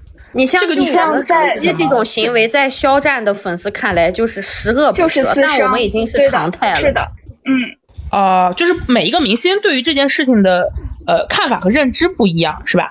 就有的艺人会觉得每个明星的粉丝，对，你像如果说是你去跟肖战的基，你跟他一起坐头等舱的话，那你就是私生。哎，我我特别好奇，像站姐们他们在头等舱里会拍他，还是会怎样呢？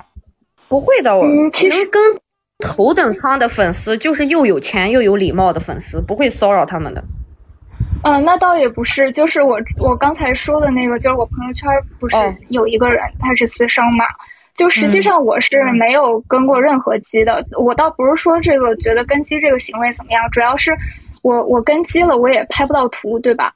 就是嗯，我也发不了图，所以我就是嗯、没有跟过机，但我朋友圈那个私生就是嗯、基本上每次跟机他都会偷偷摸摸拍的肖战睡觉的图啊，或者是他们哦两个的这个会合合照啊，就是自拍，然后然后带他一下这样，然后就是发到朋友圈哎，圈。我们也会，就是你嗯不会拿着相机怼着他咔咔咔，对对但是你会对那偷偷的搞一下就尽量不骚扰他的情况下搞一搞，这也没啥其实。嗯，对，就是能做到自拍能拍到他这么近吗？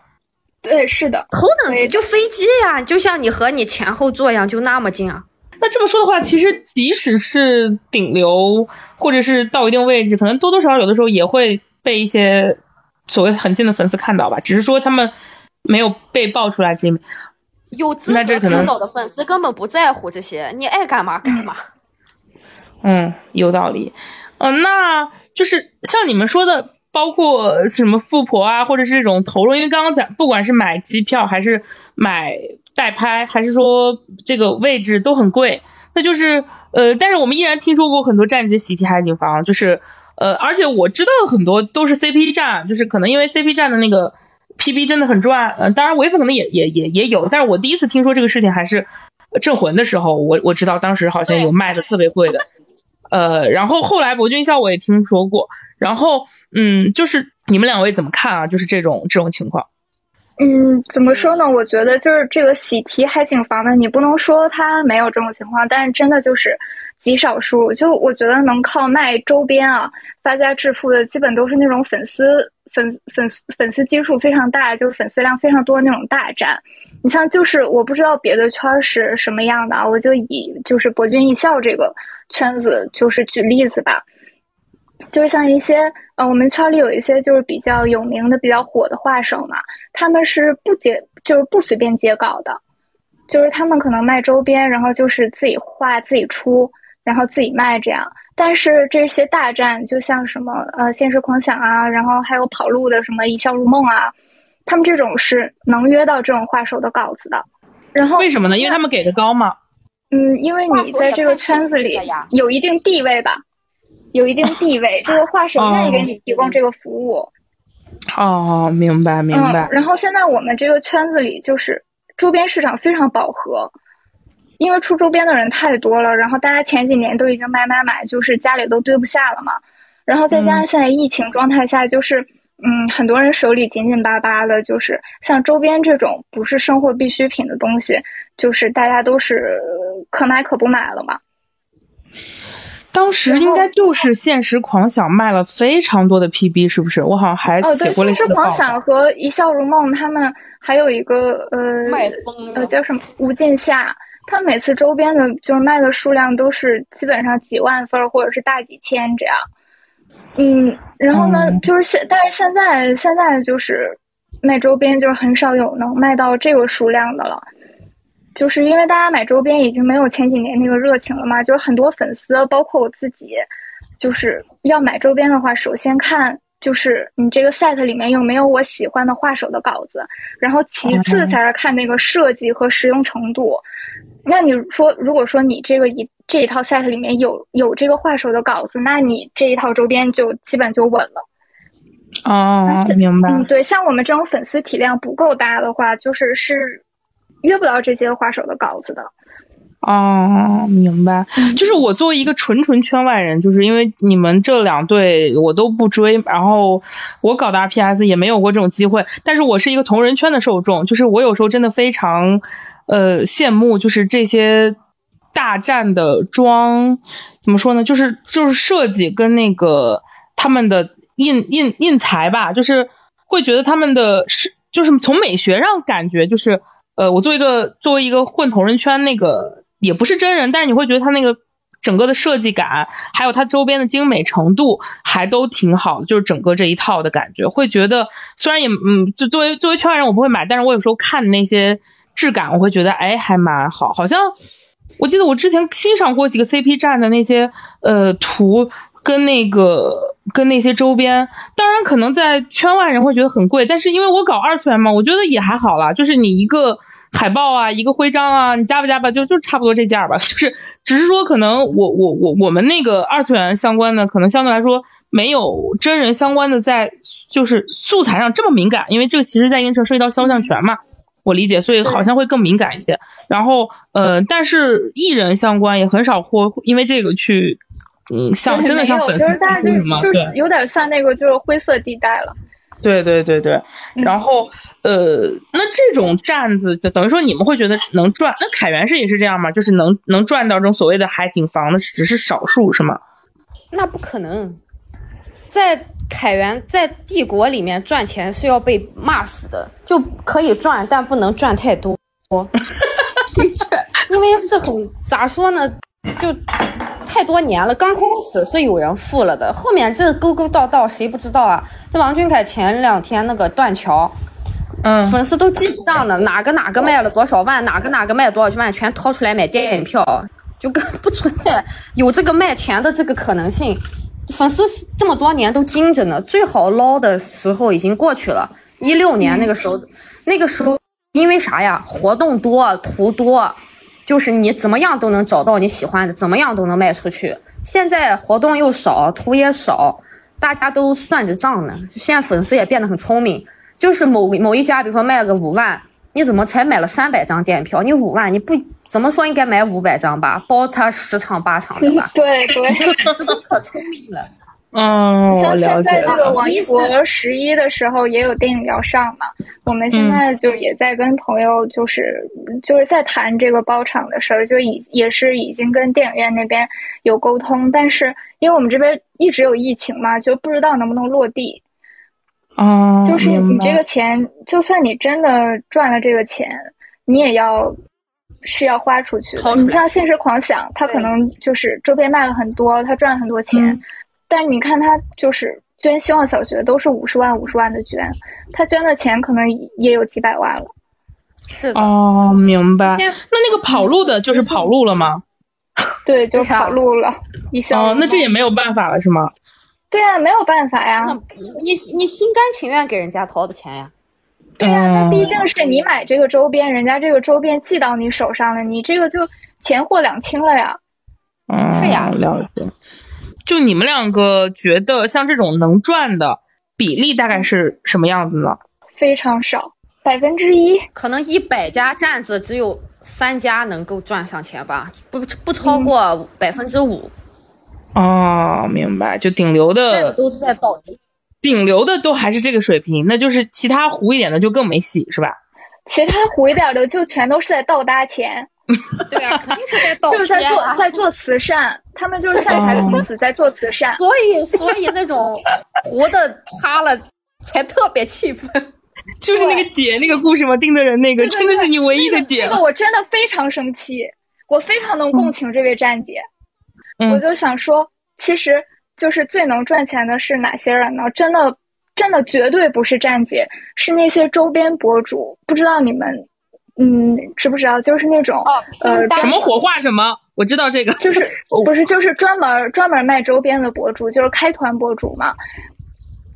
啊，你你应该知道吧？就是反正博销圈里很多很多这样的博主。那你像站姐娃娃搞个啥的？对对对，就是一直在卖周边。你像站姐卖周边，她一年最多两三次吧，再多了就会被骂。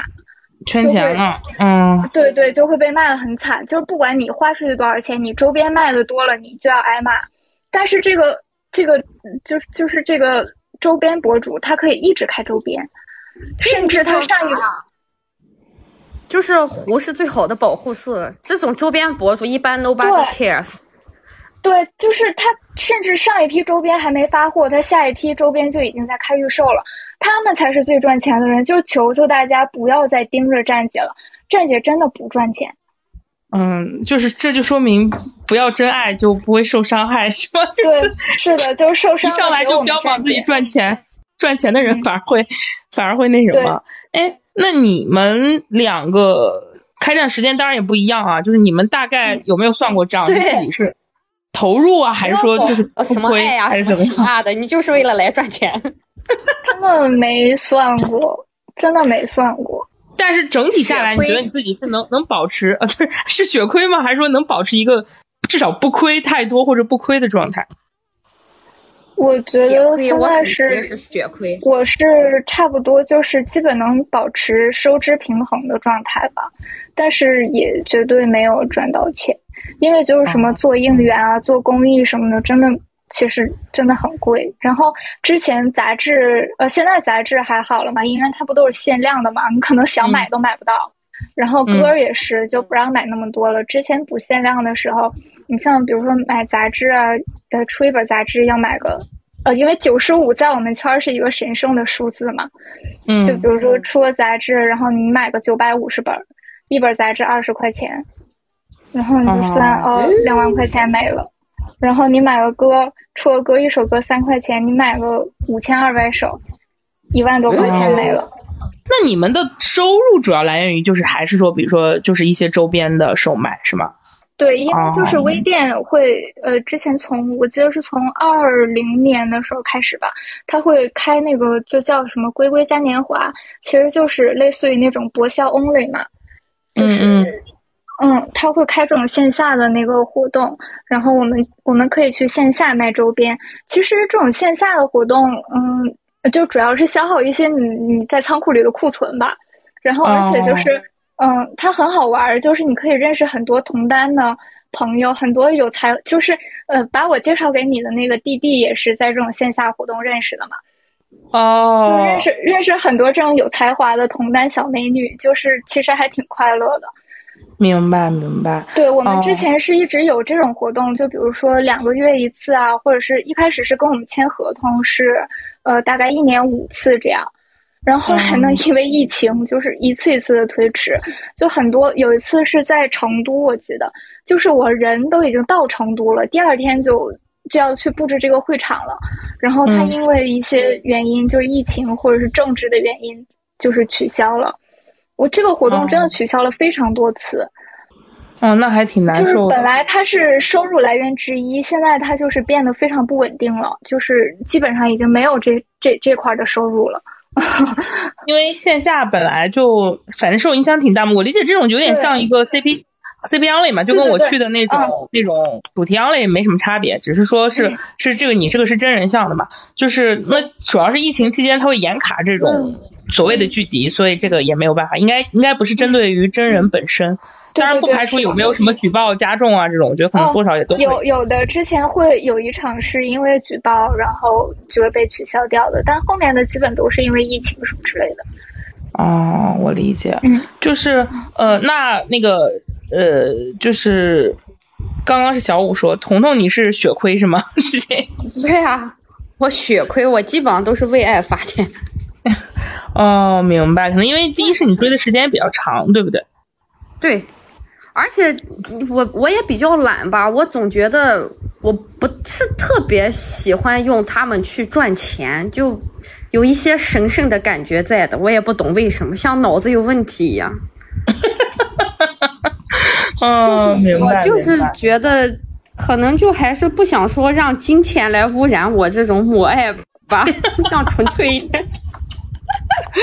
嗯，养成系的一些限制，哦，我理解。就是我我我感觉就是好像，我也觉得好像很多对这个圈子有有一些感知的朋友会有一些想法，会觉得站姐都是喜提海景房，或者是怎么样。当然我理解可能也有啊，但是那种。我我感觉啊，就是真正喜欢还是有爱的，不管是 CP 站还是各站，他们就算他们真的能赚到，他们这个钱也很多是花出去的。就我身边是的朋友，就他们纯他们会自己算这笔账，是很难坚持的。你可能很早就放弃了，你肯定是要喜欢他、爱他，你才能说坚持下去。对，明白明白。而且就是他们会自己算。难难听的就。追到这种程度，大家都不差钱，我为什么要为一个恶心的人，为了赚你那点钱这么委曲求全呢？嗯，凭啥呀？对，我们圈就是有一段时间，就是突然出现了很多站子嘛，就是那段时间，呃，就是呃，陈情令他们卖花絮嘛，然后很多人就买了这个花絮，然后就把站子开起来了，但实际上他们都不追线下活动的。啊，就是我真的非常看不起，我非常看不起这样的人。我也还有一些，还有一些更有甚者，就是我知道的，我们圈有两个站子，他自己本身是工厂，就是做这个周边的工厂，然后就是为了卖周边，然后买图开站子。哦，还有这种，真有对，我们我们也是最瞧不起的就是这种根本不去现场的人，最恶心了。那现在这种人在站姐圈里多吗？是不是每一个火一点的人都会有这样？多呀，因为没有成本呀，基本没有成本，因为我们机票、酒店门票，人家只需要几百百块钱、几千块钱买个图就完事了。对，嗯。那我理解这种人爬上应该也会很快吧？就是这几个人火了，就是就比如说那些在那个哦，我想起来那部戏叫《好一行》，在那个好一行，对对对对对，在那个好一行开始播，然后就开始去蹲他们那些人。我觉得是因为爱吗？我觉得也不是吧，是不是也是为了赚钱？人家就是投资割韭菜。哦，我理解了。嗯，这个就是投资失败了。那好多人都失败了，因为现在单改训了，就是对，嗯，真的是这么一说，就是悲伤中带了点喜悦，就是，哎，这是没有想到的事情。哦，明白明白。哪一行都有投机倒把的人呗。对，是。哦，那这样的人占比大概能到一个什么样的比例呢？据你们了解，不多。嗯，我。在我们圈占比还是挺多的。当时就是我印象里啊，就是因为买了花絮，然后开了站子，又不去自己追线下的这种站子，怎么的也有十几二十个吧。十几二十个都是 CP 站是吗？还是说包括各站？嗯，就是 CP 站，各站人家根本不承认肖战、王一博演了《陈情令》这部剧。哈哈哈！哎，那我虽然，但是我我不礼貌的问一句，那他们觉得肖战是怎么成为顶流的呢？我能问一下？不是不是不是不是，我说错了，是那个是那个王一博的粉丝不承认王一博演了这部剧，然后肖战的粉丝呢，就是因为有有顶流癌嘛，就是说非要说肖战是一番大男主。哦，王一博的粉丝会默认他是从创就开始火的，是吧？然后对他不承认王一博演的这部剧都是替身演的，都是替身，太笑了。对，都是替身。我肖战粉丝应该也很想把这部剧开除，开除那个，开除出他的那个名单吧。就是，嗯，我上一个看见这样的，好像还是朱一龙的粉丝，他们一直觉得朱一龙才是那个镇魂的男主，每一年都是一样的呢。这么一说，好像没什么差别呢。对于这个单改的故事啊，听了这么久，我也挺好奇的，你们两个就是是怎么样就是成为站姐的呢？就是如果像，就是有有没有一个什么契机，或者就是从哪一刻就突然决定自己要做这个？就你第一次追活动，你就用手机拍好远好糊，我一定要更清楚，然后就一发而不可收拾。哎，但是你从纯拍图到开一个站，应该还是不一样的吧？对，也很快的。我们那个时候只要注册一个微博，就开始野蛮生长了。那个是一一四年吧，我的我成立的。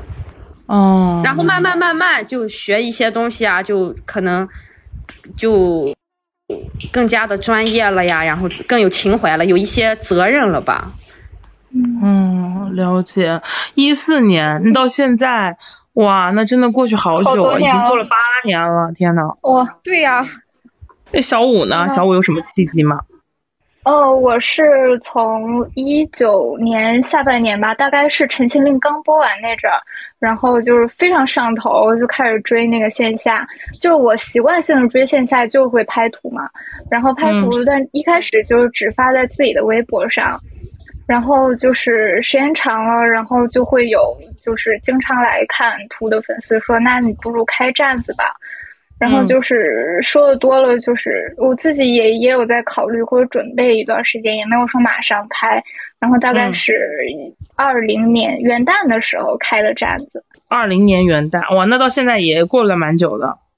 嗯，从开始追到现在也差不多三年了吧。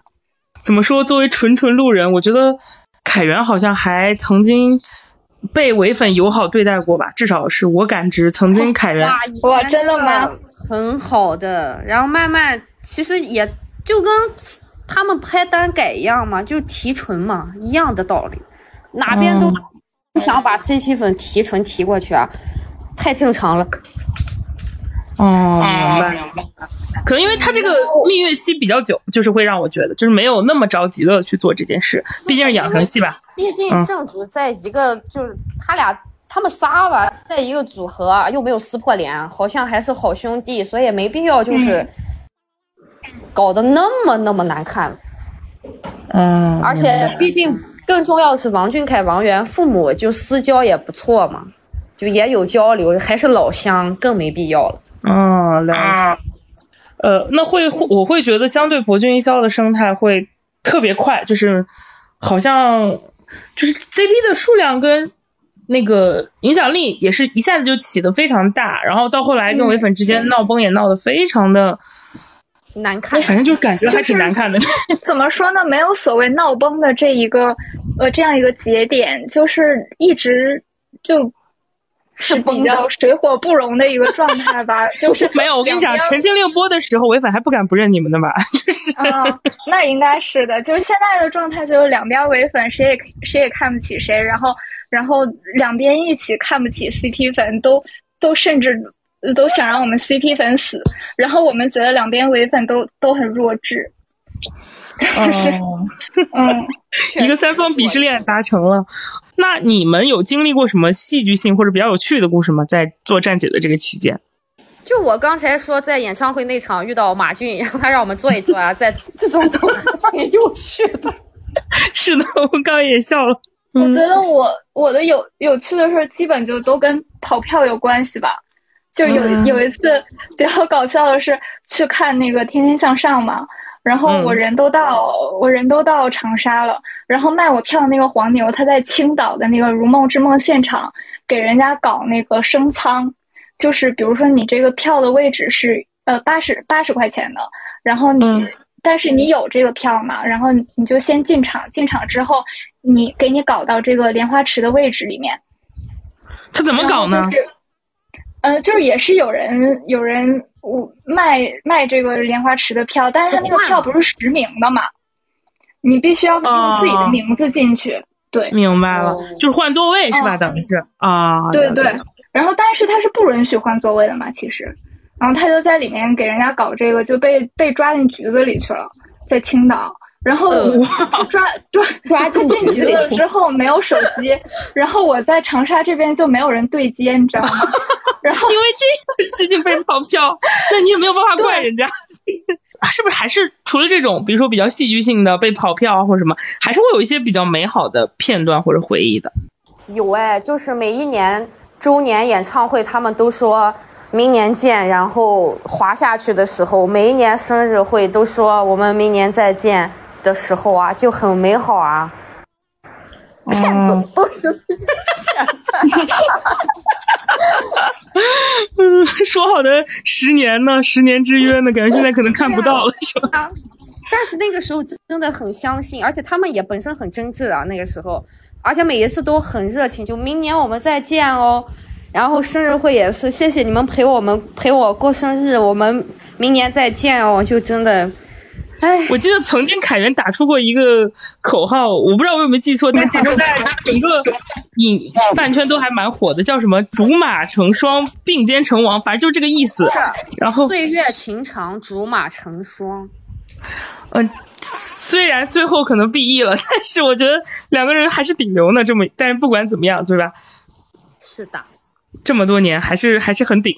那那小五呢？小五有什么特别？特别快乐的片段或者回忆吗？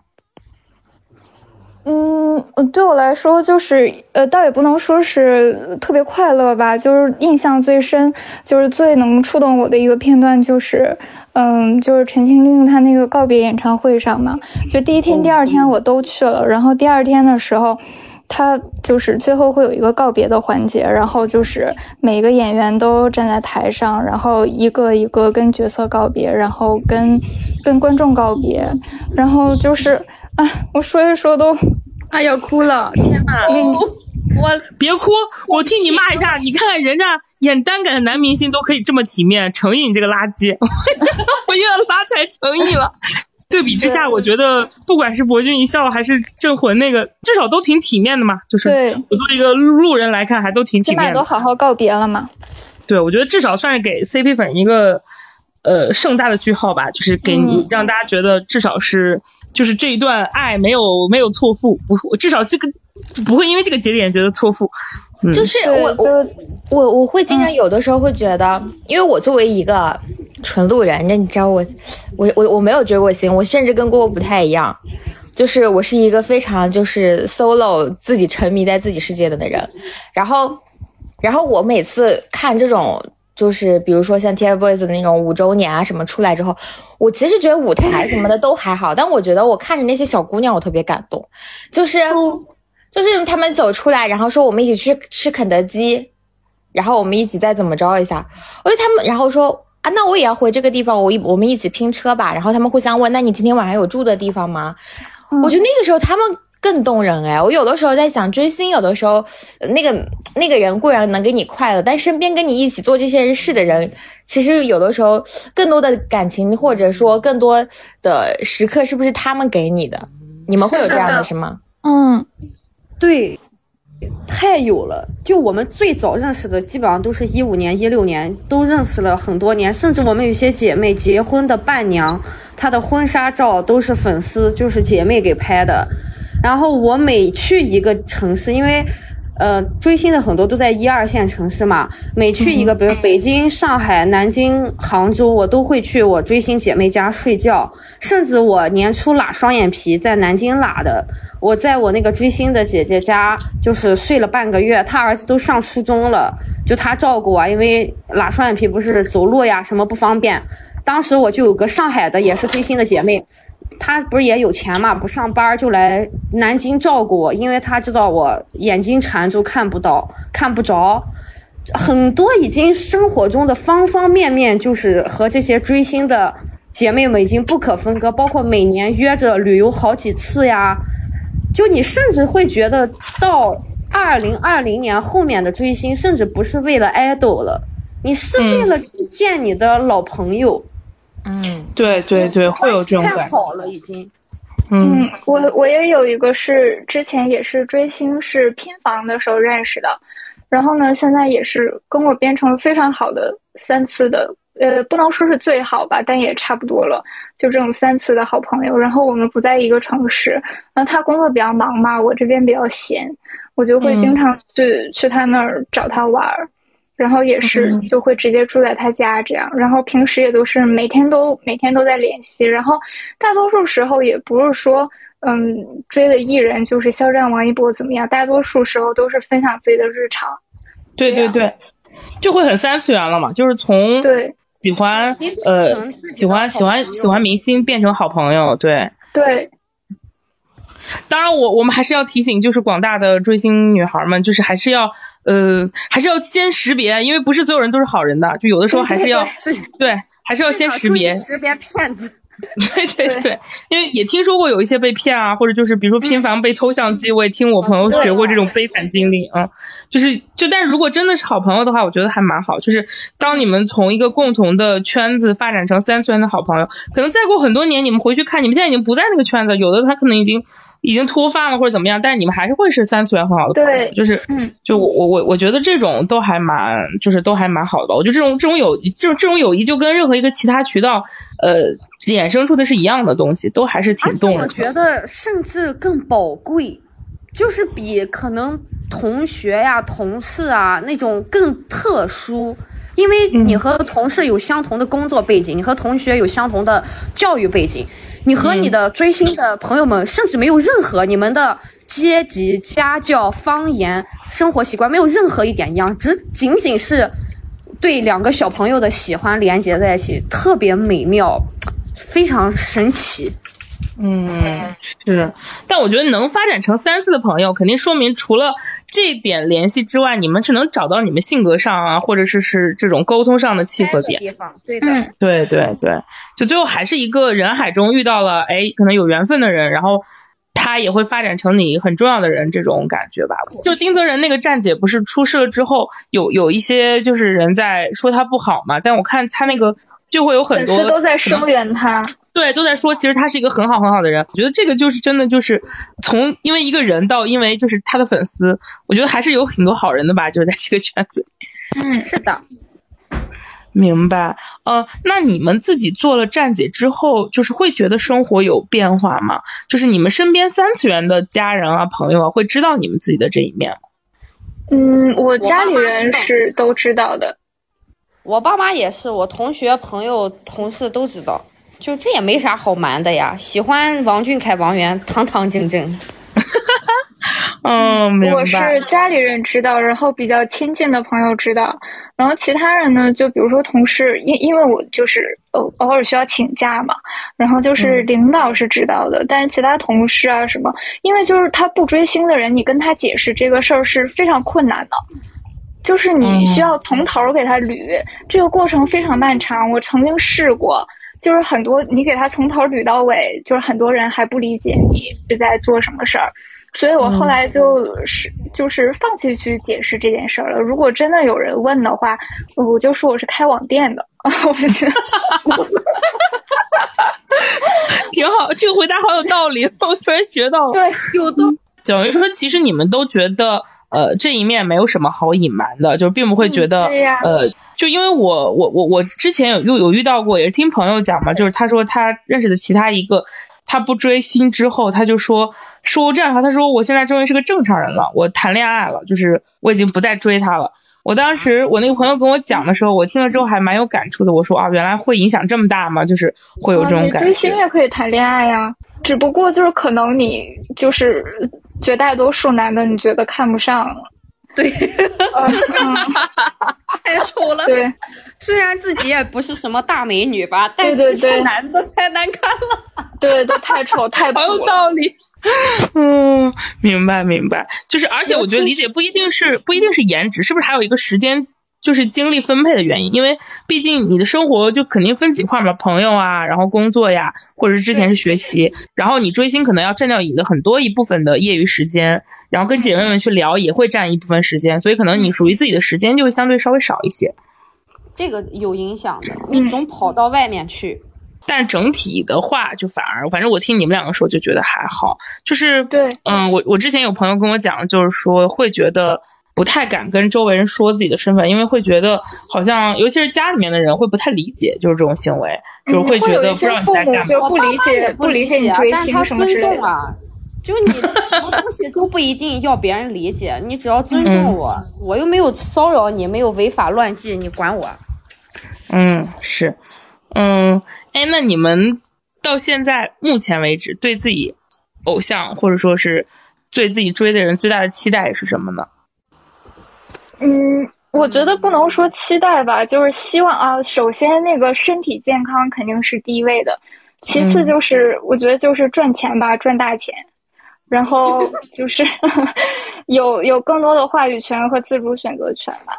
然后就是希望，因为他们两个真的就是从《陈情令》播了之后，他们两个基本就是都很忙嘛，就希望他们可以有时间去做一些。自己想做的事儿，然后爱想爱的人，嗯，明白。我要哭了，天呐，救命！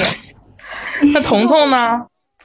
我是从理从理智角度来讲，还是也是差不多吧，就希望他们能够健健康康的，因为他们这个行业很阴间嘛，很忙，然后就是赚钱。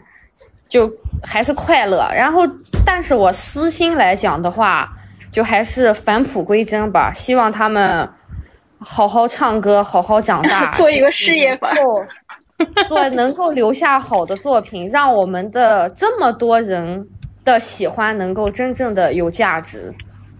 其实我倒觉得，在一定程度上，呃，他们也算成功了呀。我。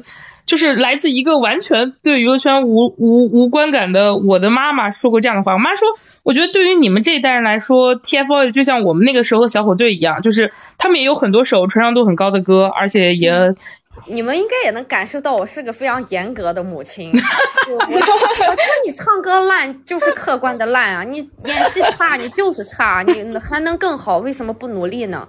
你有那么好的资源，你有那么好的条件，你为什么做不到？反正我比较严格，我是严格母亲。严格，可能因为还有易烊千玺在对标，是吗？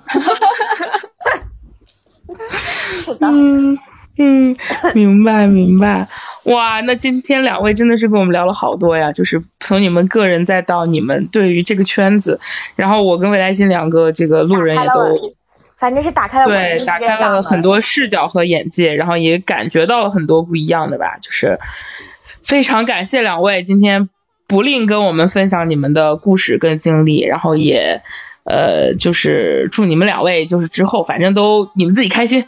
好了，非常开心。然后那个大家听到这期节目的时候，中秋节已经过了，但是我们还是祝，因为我们录的时候还没有到中秋节，我们还是祝大家中秋快乐。